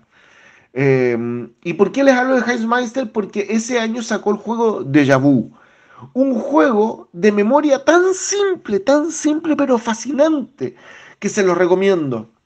Eh, van a tener unas eh, fichitas eh, que, em, bueno, que van a estar repetidas un par de veces. eh, de hecho, van a estar repetidas dos veces las fichitas. Y tú vas a tener que ir recordando, van a ir sacando cartas una a una, van a ir saliendo estas, estos dibujos de estas fichitas y tú vas a ir recordando si sí o si no, habrá salido o no habrá salido, habrá salido. Cuando tú estás seguro que una ficha salió dos veces, vas a agarrar eh, la ficha del tablero. Y si, bueno, la sacaste, eh, es porque estás seguro de que no, ya había salido una primera vez. Pero bueno, muchas veces uno se equivoca. Y esa es la gracia del juego. Le recomiendo que pillen la ludografía de Heinz Meister. Es una, es una locura. Me he alargado muchísimo esta vez. He estado un poco disperso. Lo siento mucho. Pero es que la historia es fascinante de Kramer. No podía dejarse fuera. Pero juegos que les recomiendo de, del 2017, que no voy a hablar de ellos, son Seikatsu, The Lady and the Tiger. Sí, no, la verdad no me gustó tanto, pero las ilustraciones eran maravillosas. Yamatai de Days of Wonder, una maravilla. Eh, además, las ilustraciones de Jeremy Fleury fue impresionante, un, un capo. Y por último, un juego muy curioso porque es un trick taker para dos jugadores que se llama The Fox in the Forest, el zorro en el, el bosque. Bueno, eso fue 2020, 2017. Muy disperso hoy día, lo siento. Que tengan un excelente día entre turnianos. Toda la razón, JJ. ¡Qué Por eso JJ es mi amigo. ¡Qué mantes declaraciones! No pensaba que iba a estar tan polémico. Cada vez está más polémico. Sí, cada, cada vez que se acerca al presente. Lo que pasa es que polémica sería que haya una discusión al respecto. Pero yo creo que cualquier persona que hable mal de Gloomhaven habla mal del mismo. no, no, no, no sé qué más agregar. Oye, Ya lo encontré de mucha razón. Gloomhaven, Gaia Project. Yo escuchaba JJ y decía, hoy me siento tan realizado con las cosas que dice. Mientras JP, su cara se desfigura. cada vez se desfigura más y más. Eso es lo- una de las una de las ventajas de que esto sea un podcast es que no pueden ver cómo se desfigura la cara de JP.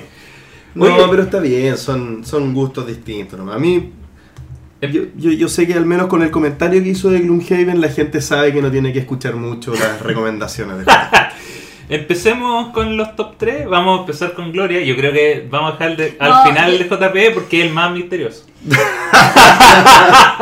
es que sabes que yo creo que voy a coincidir mucho con Axel. Ya, A ver. No, yo no creo que tanto. número 3. ¿Ya? Coincidencia con Axel. Mm. Oso Park. Voy a dejar que Axel lo explique. Número 2. Sin coincidencia con Axel. El dorado de Reina Nicia. Y número 1. Con coincidencia con Axel. Azul. No, no. Gloria. Después voy a nombrar mi mes Me voy a dedicar mi tiempo en mi mención honrosa porque creo Vaya, que. ya. Hay, Creo hay varias que- menciones honrosas. Mi número 3, coincidencia con Gloria, Oso Park. Oso Park, lo mejor. Tremendo juego. Eh, creo que mi favorito de Phil Walking Harris. Uh, no, yo no sé si tal. Sí, yo creo que el mío también. Yo no sé. Sí, ¿Triple igual- coincidencia? igual bueno. No. Pero me encanta Sopark. Me gusta mucho Sopark. Es bueno Oso Park. Sí, me gusta eh, No, el- y este fue como el inicio de la trilogía de las losetas que tiene Phil. Pero no, juegazo. Por favor, jueguen Oso Park. Eh, número 2. Century, la ruta de la especie. ¿Sí? Sí, Ah, te gusta me mucho. encanta. Mira. A mí no me gusta A mí me gusta un montón. Yo lo amo. Yo, o sea, es que Pero pe- siempre, siempre la gente lo tiene como. Sí, introductorio, pero nunca lo voy a jugar en la vida. No, que- para mí es como introductorio, pero porque es bueno. Porque es bueno. Porque me encanta jugarlo al, a- cuando, cuando se lo muestro a otras personas. No, la verdad es que a mí me aburre. Pero en gustos colores. Yo, yo sigo. Yo estoy de acuerdo con tu. No, no está tampoco en mi. Pero porque hay otros distintos. Porque hay otros, digamos, que sí están. Eh, Pero buena elección. Yo, eh, yo sigo, voy a insistir que para mí es como. Es mi juego favorito para. Para mostrarle como sobre juegos de mesa. Mm. Así como. Yo ta- también. Bueno, yo lo he mencionado, porque es mi gateway favorito, Sí, digamos, para totalmente. Y el número uno también siendo con Gloria, obvio. Azulito. Azulito 1. Sí. Azul. El mejor azul. El, el segundo mejor azul. Pero. Si este lo tuviste en el top 1, el próximo capítulo vas a volver a poner azul en el top. eh, Tendría que ver qué otros juegos están en el. En el. Estoy eligiendo solo los juegos de este año. Ok. Que es un muy buen año porque te- la lista también de. de menciones en rosas que tengo son varias. Y están bastante buenas. Pero vamos al- a esto que nadie se, nadie se lo imagina. Por favor, sorpréndenos, Ya, JP. eh, la verdad es que el 3 sí me va a sorprender. El No. 3 no lo sé. Mi número, No, sí, sí lo sé. Anacrony. Anacrony. Pero digamos nosotros el top 3 de mi número 3 es Anacrony, mi número 2 es Gaia, Gaia Project, Project. Y mi número 1 Moonhaven. es Clank. Oye, el otro día jugué Anacrony. Bueno el juego. Ahora entiendo por qué. Es muy bueno. Es muy bueno. Muy, muy bueno. Es muy bueno. Es muy bueno. ¿Algo, ¿Algún detalle más que decir de alguno de tus tres juegos? No creo que alguien que haya escuchado el es que yo, podcast. yo he hablado mucho de estos tres juegos. Anacrony, eh, juego de posicionamiento de trabajadores muy entretenido.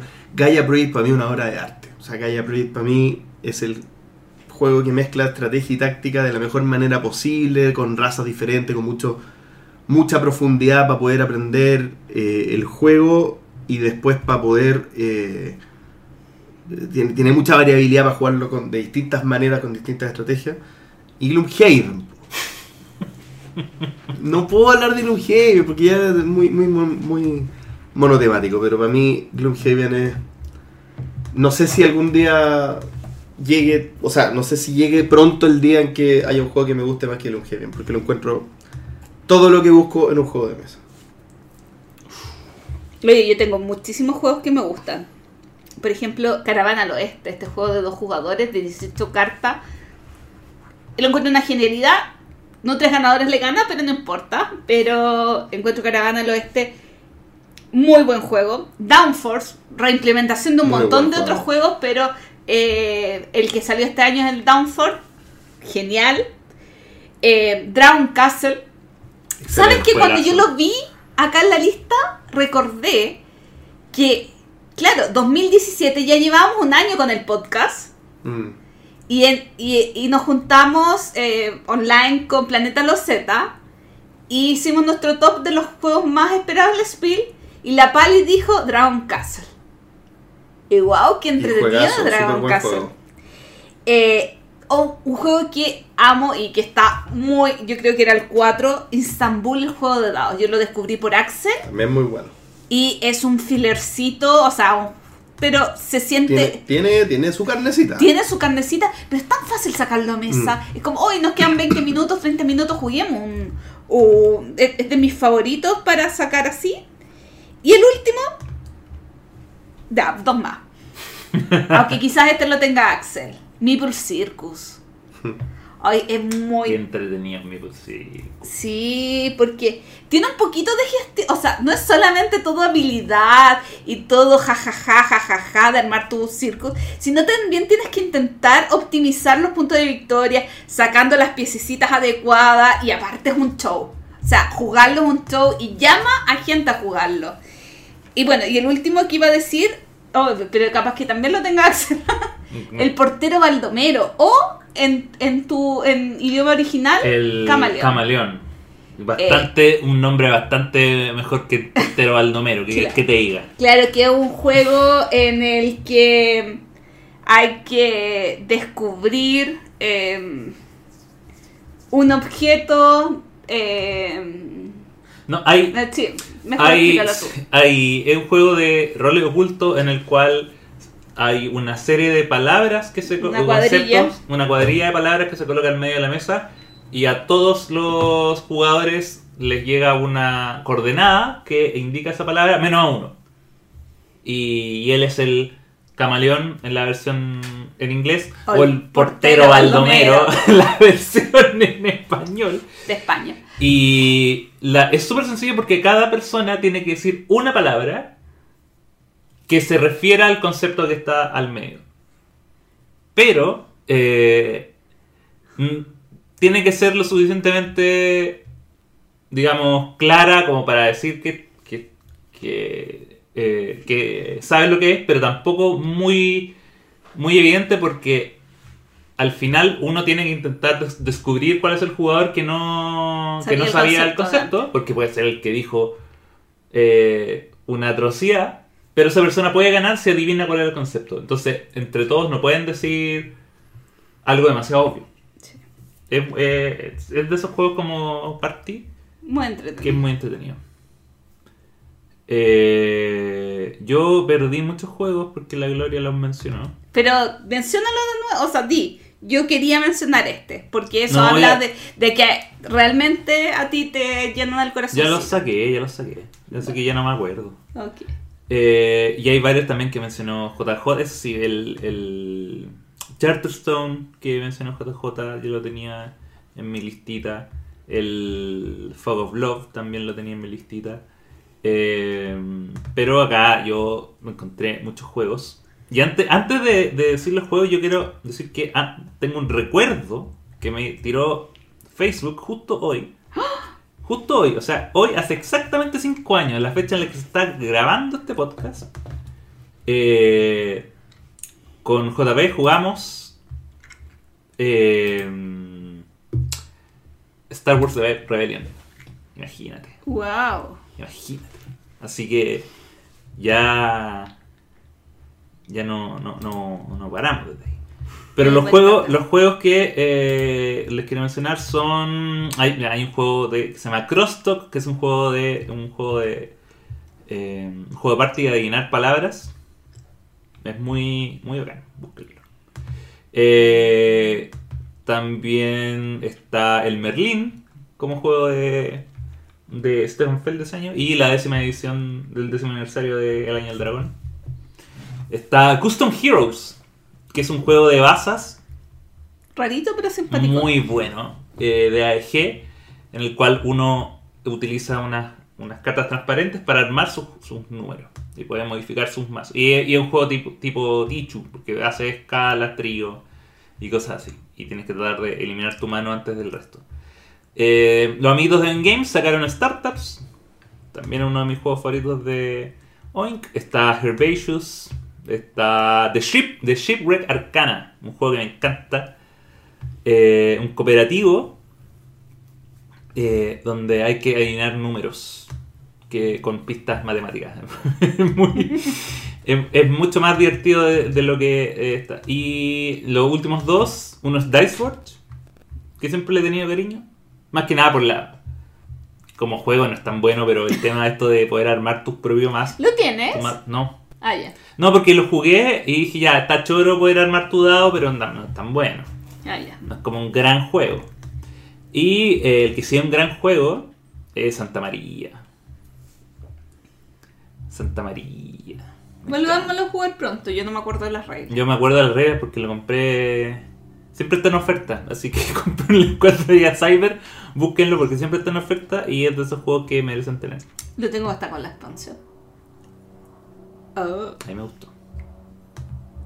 Oye, un juego que no sé si mencionó JJ, eh, porque desde el primero que dijo no lo dejé de escuchar. eh, el Rajas of the Ganges. No, no lo dijo. No lo dijo. Juegazo. Juegazo. Juegazo. Esta es una mención que no es tan mención. Esta es una- un juegazo. Muy buen juego.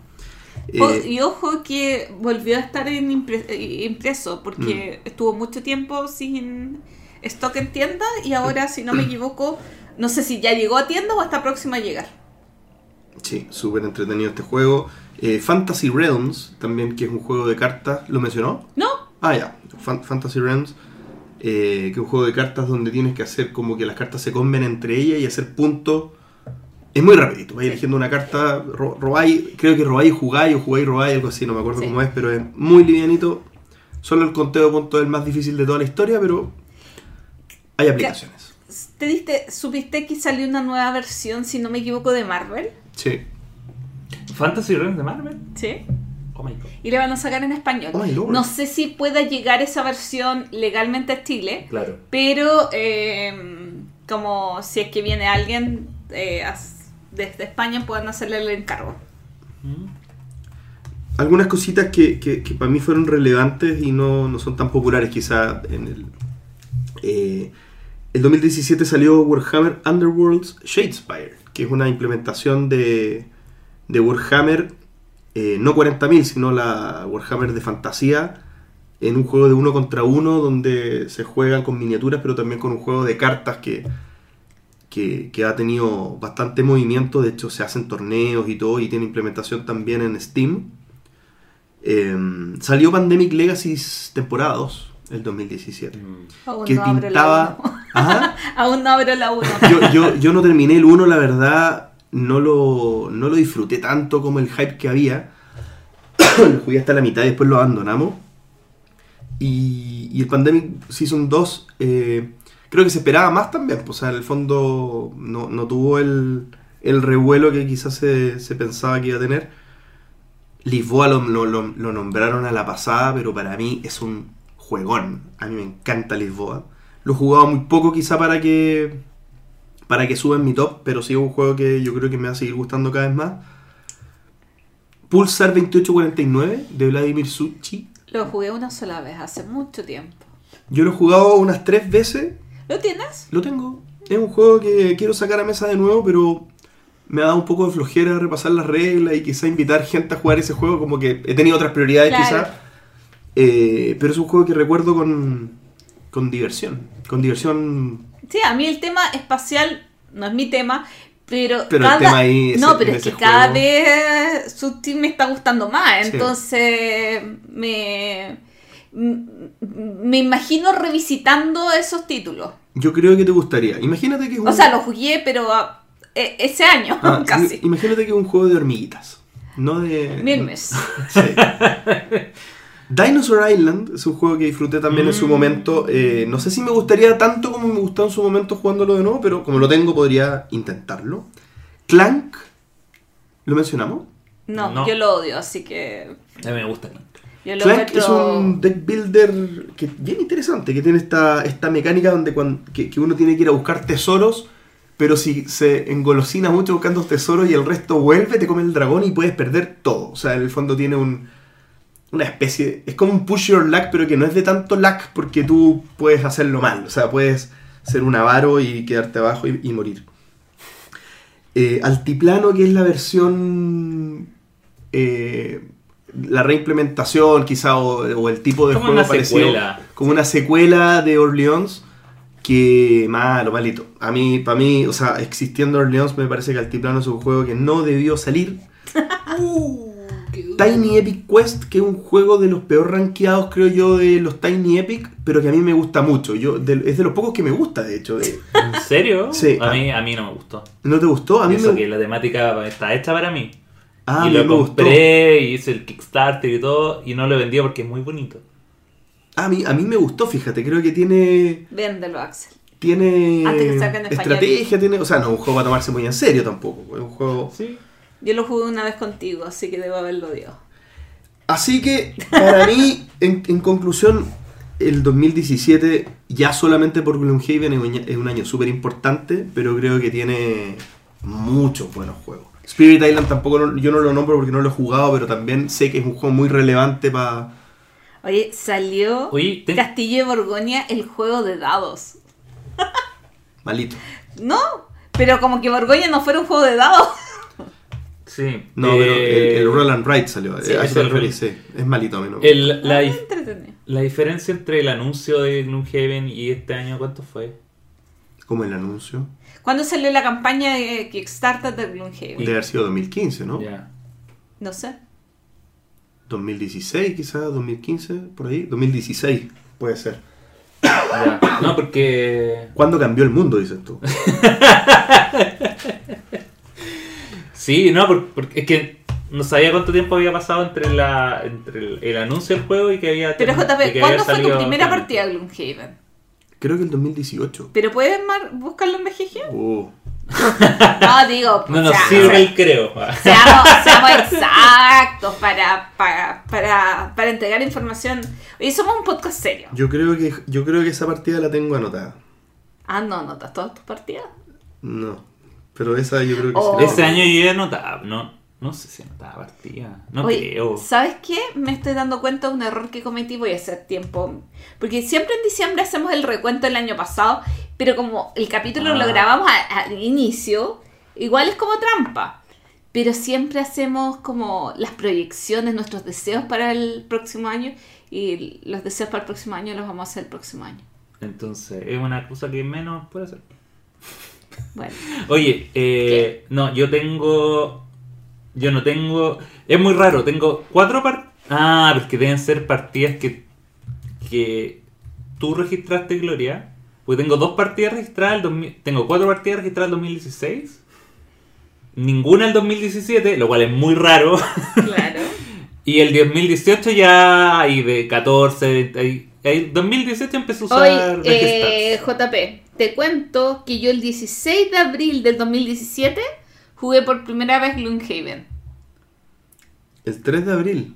16 de abril del 2017. Así que si yo lo jugué el Ah, 2017, no. Entonces no, ya me acordé. Fue en febrero de ese año. o sea, si yo lo jugué en abril, tú lo jugaste antes. No, yo lo jugué apenas llegó. Porque yo se lo compré a alguien que, que no lo quiso del Kickstarter. Ya. Y, y que apenas llegó a Chile, él me lo, me lo vino a dejar acá. Creo que tú estabas ahí. O estaba Pancho, no me acuerdo. o no, no sé quién estaba, pero. Un visionario. Sí, Oh, sí, un la- visionario. las cuatro partidas que jugué fue 16 de abril, 1 de mayo, 1 de mayo, 7 de mayo 2017. Mira. Esto, Sí. de, esto de tener todo registrado te permite entregar información veraz a nuestros auditores. Sí, en febrero. Solo que no sé cómo verlo, pero. pero me acuerdo, me acuerdo que fue en verano. Enero o febrero fue. Wow. Y con esto, con este sabor amargo de haber sido injustificadamente humillado por este hombre que, que nos, nos ayuda con la cronología, Pero le queda poco tiempo. vamos a ver, Le si, poco vamos tiempo. a ver si continúa. Vamos a, vamos a hacer una reunión, vamos a revisar. Llegamos al final del capítulo 117 del entreturno, donde no solamente hubo blasfemia, sino que también revisamos el juego Lacrimosa y conversamos sobre juegos en el parque. Hicimos muchas cositas entretenidas en este capítulo express del entreturno que le- lamentablemente no va, no va a exceder las 3 horas y media, pero algo, algo podrán escuchar. Intentamos acercarnos a las 3 horas. Eh, intentamos, intentamos. Ahí vamos a ver.